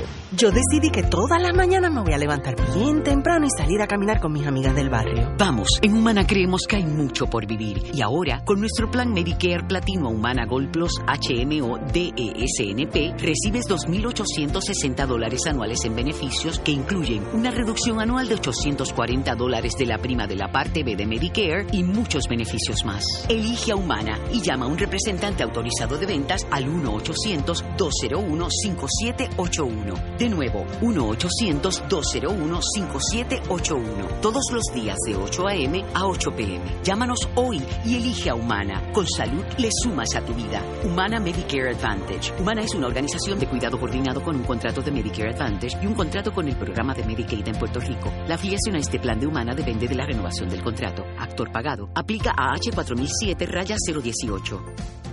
Radio Paz te ofrece el mejor motivo para levantarte temprano y disfrutar el comienzo de un nuevo día de lunes a viernes con Enrique Liboy y Radio Paz en la mañana. La dosis perfecta de noticias, deportes y éxitos musicales de todos los tiempos, humor y curiosidades, calendario de actividades y tus peticiones musicales por el 787 300 4982 Conéctate con el 810 AM de lunes a viernes con Enrique Liboy y Radio Paz en la mañana. 2.6 millones de autos en Puerto Rico, algunos de ellos con desperfectos.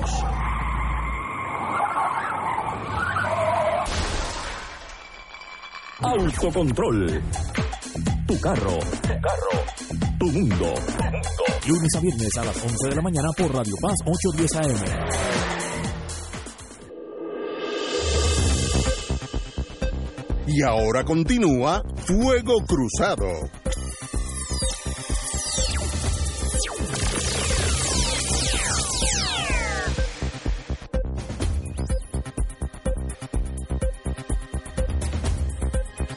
Estamos hablando del crimen, qué se puede hacer si algo para reducirlo, educación, fondos, de qué. Compañera María de Luna.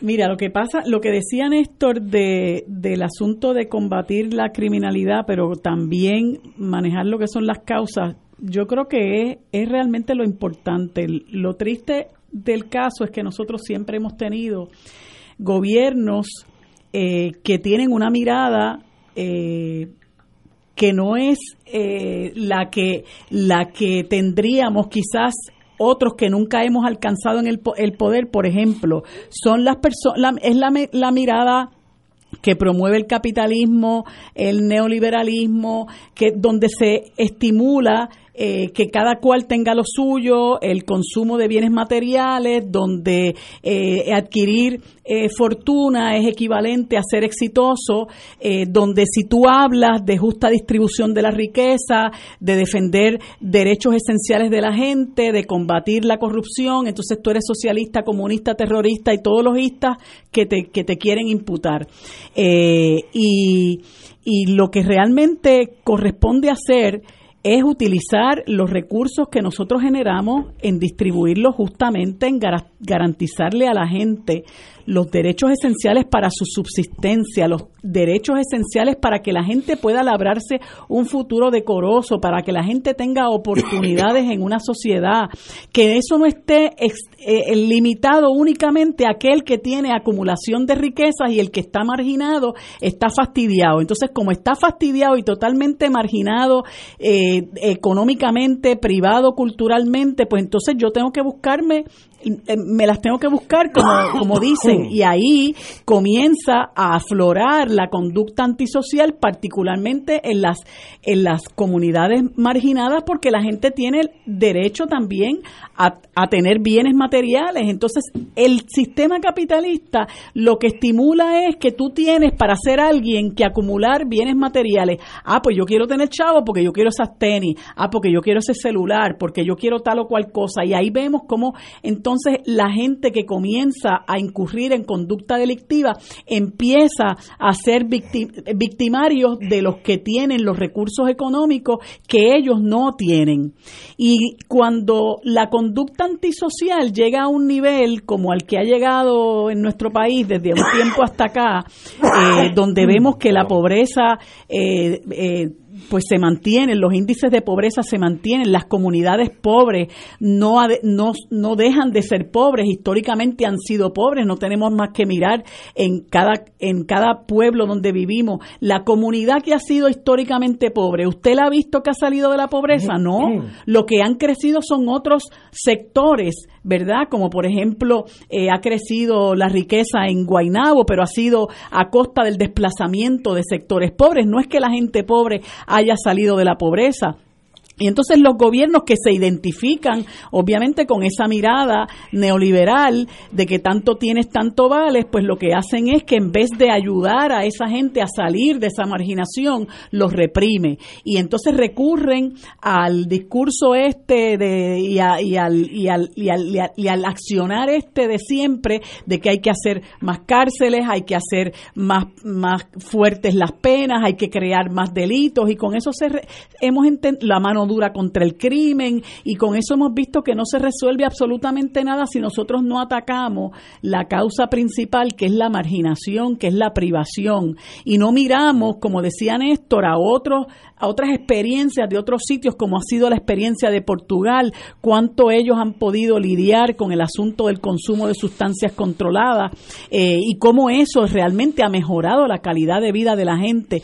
Pero Hoy precisamente escuchaba yo a una joven que se ha eh, destacado por, por eh, hablar en favor de la liberación de la, de la marihuana y ahora está eh, educando sobre el asunto este de la siembra y la industria del cáñamo y ella explicaba, ¿verdad?, cuánto esto del cáñamo que no tiene prácticamente ningún ingrediente activo eh, y que sirve para muchísimas cosas que pueden ayudar a desarrollar una industria lucrativa para el país, eh, pues está empezando a aflorar, pero también encuentra obstáculos en el, en el gobierno. Pues gente con esa mirada es la gente que tiene, tenemos que buscar para que pueda acceder de alguna manera al poder en nuestro país, aún cuán diezmado es, pero tenemos que buscar gente valiente, gente con mentalidad progresista, de avanzada, que esté dispuesta a romper paradigmas, que esté dispuesta a combatir toda esa mirada reaccionaria, punitiva que nos ha caracterizado eh, y que es la que ha eh, imperado en el sistema de justicia, que es la que ha imperado en la Asamblea Legislativa, que es la que ha imperado en el Ejecutivo, que es la que ha imperado muchas veces en la rama judicial, para nosotros realmente buscar una transformación, porque en la medida en que nosotros no combatamos la injusticia, la injusta distribución de la riqueza, la pobreza que cada día es mayor, nosotros no vamos a poder lograr realmente que nuestra gente, eh, que, que, el, que el país se transforme, porque esa gente que hoy día incurre en conducta antisocial tiene derecho a las mismas oportunidades que tuve yo y a las mismas oportunidades que tuvo Néstor, que tuvo Ignacio y que tuvieron muchas de las personas que nos escuchan y no las han tenido porque vivimos en un en una sociedad y en un sistema injusto que, que crea eh, mundos paralelos y que, y que privilegia a unos por tener y abandona a otros. Y esa mirada es la que nosotros con la que tenemos que romper y la que tenemos que combatir. Estoy totalmente de acuerdo con tus palabras. Eh, en Francia, que yo pongo a Francia en un pedestal de país civilizado y culto, eh, el problema religioso de los yihadistas continúa dando candela. En Strasbourg, que es una provincia que la mitad de la historia ha sido alemana y la otra mitad ha sido francesa, después de la Segunda Guerra Estrasburgo. Estrasburgo en español. Eh, después de la Segunda Guerra Mundial, pues ha sido francesa. Eh, pues tuvo ayer un ataque de un loquito eh, nacido allí mismo, Sherif Shedkat, obviamente eh, islamita, eh, y en un mercado navideño pues abrió fuego sin medir palabras, hirió tres personas muertas y trece heridos. Además está decir que Francia tiene una búsqueda muy intensa en todos los áreas eh, donde se puede esconder este señor, como, está, eh, como Estrasburgo en español, Strasbourg en, en alemán, eh, es en la misma frontera Alemania. Francia sospecha que este señor hizo su escape a la frontera, que es como de ir de aquí a la estación a Río Piedra, que es nada. Pero si caen en el sistema europeo, esperemos que lo, lo capturen, porque esto sencillamente no, no es un un virus que ha arrasado con la humanidad y no parece que no, no tener fin. Eh, si hay alguien que es tolerante con la con que fue tolerante con la nación con la raza árabe fue eh, Francia, hay una argelinos, hay dos o tres millones de, ascendentes de Argelia, por la razón que todos sabemos, de Túnez también, de Vietnam, de Camboya, de Laos. Es una sociedad bien abierta, bien liberal, pero estos señores no tienen límites y sencillamente, como dicen, decían en la agencia central, let the die hard die hard. A estos asesinos, asesínalos. No hay otra forma de lidiar con estos problemas. Eh, este señor, hubo una crítica a la policía porque este señor ya había ido preso y en la cárcel había ya hablado de su raíz, de su inclinación violenta por el yihadismo. Entonces ahí están persiguiendo a ver dónde se cometió el error. Eso hace más y más difícil el sistema policiaco, el sistema judicial francés, que va a ser cada vez que, cada día que pasa, va a ser más y más rígido con aquellos que ellos entiendan que no son de la mayoría anglo, anglosajona, no, de la mayoría francesa. Un, señor le daña la vida tal vez a muchos argelinos que, que, que viven y son gente muy productiva en Francia.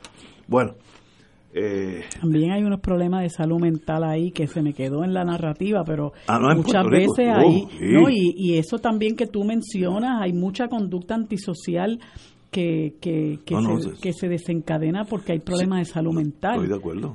Este, Aquí en Puerto Rico eso es... Rampante. Eh, eh, y, y, y es la decimocuarta prioridad. Estoy de acuerdo contigo. Bueno, oye, para y es un tema que no se quiere hablar. Que no, se, toca. oye, que ese sí que no se toca, eso es casi un tabú. Sí, no se toca. Y aquí eh, se dice que hay eh, cerca de un millón de personas con problemas de salud mental registradas, o sea, de personas que están activamente siendo tratadas. Imagínate la eh, ollas de presión que andan sueltos por ahí sin que estén de, de manera alguna eh, identificadas como tal. Pero eso, recursos para eso tampoco se, se destinan. O sea, tú tienes que destinar tus recursos para ayudar a la gente, para que la gente reciba verdaderamente, eh, se encamine y pueda, pueda verdad desarrollarse como seres humanos y puedan y puedan este tener una vida digna. Pero si tú utilizas las riquezas que se generan para beneficiar a uno y los otros que se fastidien bueno pues esos otros que se fastidien en un momento dado nos van a fastidiar a los que estamos más o menos bien. Estamos de acuerdo. Ese problema es un problema serio porque como decía don, Carlos Galliza eh, tú no puedes parar el terrorismo el terrorismo no me puede detener a mí entrar a un restaurante en el Bío San Juan y volarme a mí con todo el mundo. no, es posible porque no, no, no hay gente para velar a cada ciudadano. Así que es un problema de educación, no sé, de inteligencia a largo plazo, etcétera, etcétera. Muy difícil. Y no ha pasado en Estados Unidos de milagro porque yo estoy seguro que el, en el futuro, espero que sea lejano, va a haber un acto de terrorismo. Eso es cuestión de por dónde va a romper el hielo. Oye, llega una noticia de último minuto de los Estados Unidos que da una imagen de dónde está la presidencia de Donald Trump en este momento. No hemos hablado de eso, mañana ya estamos a punto de terminar, pero debemos dedicarle unos minutos a, cómo se ha ido deteriorando eh, el escenario para el presidente Trump y reporta la cadena CBS eh, y confirman tanto el Wall Street Journal como la cadena CNN que el presidente Trump estaría considerando muy seriamente nombrar a su eh, nuero, Jared Kushner, como eh, jefe de gabinete, como chief of staff. ¿Es su nuero o es su yerno? Yo siempre me confundo con eso, el yerno, a su yerno, Jared Kushner. Eh, bueno, como chief of staff. Por lo menos es familia, así que debe haber algo de confianza, debe haber. No, eso demuestra desesperación. Pero la desesperación, de ese señor, ¿no? De, de, Donald Trump que se ha leído eh, el círculo.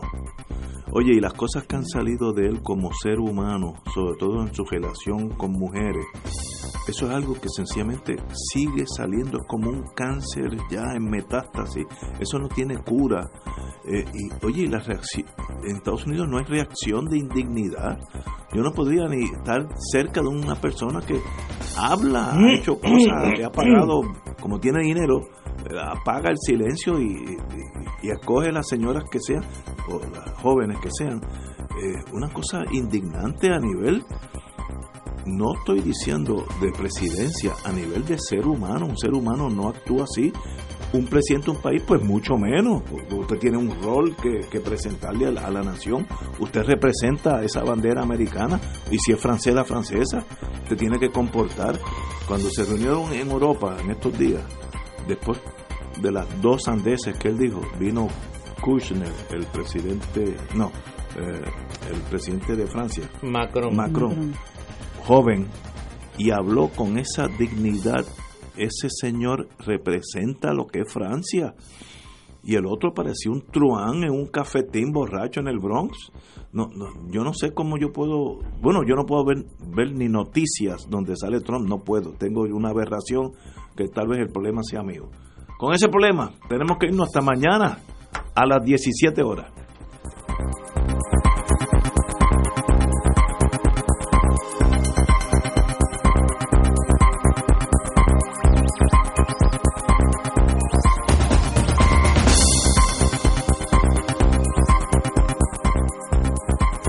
Esta emisora y sus anunciantes no se solidarizan necesariamente con las expresiones vertidas en el programa que acaban de escuchar.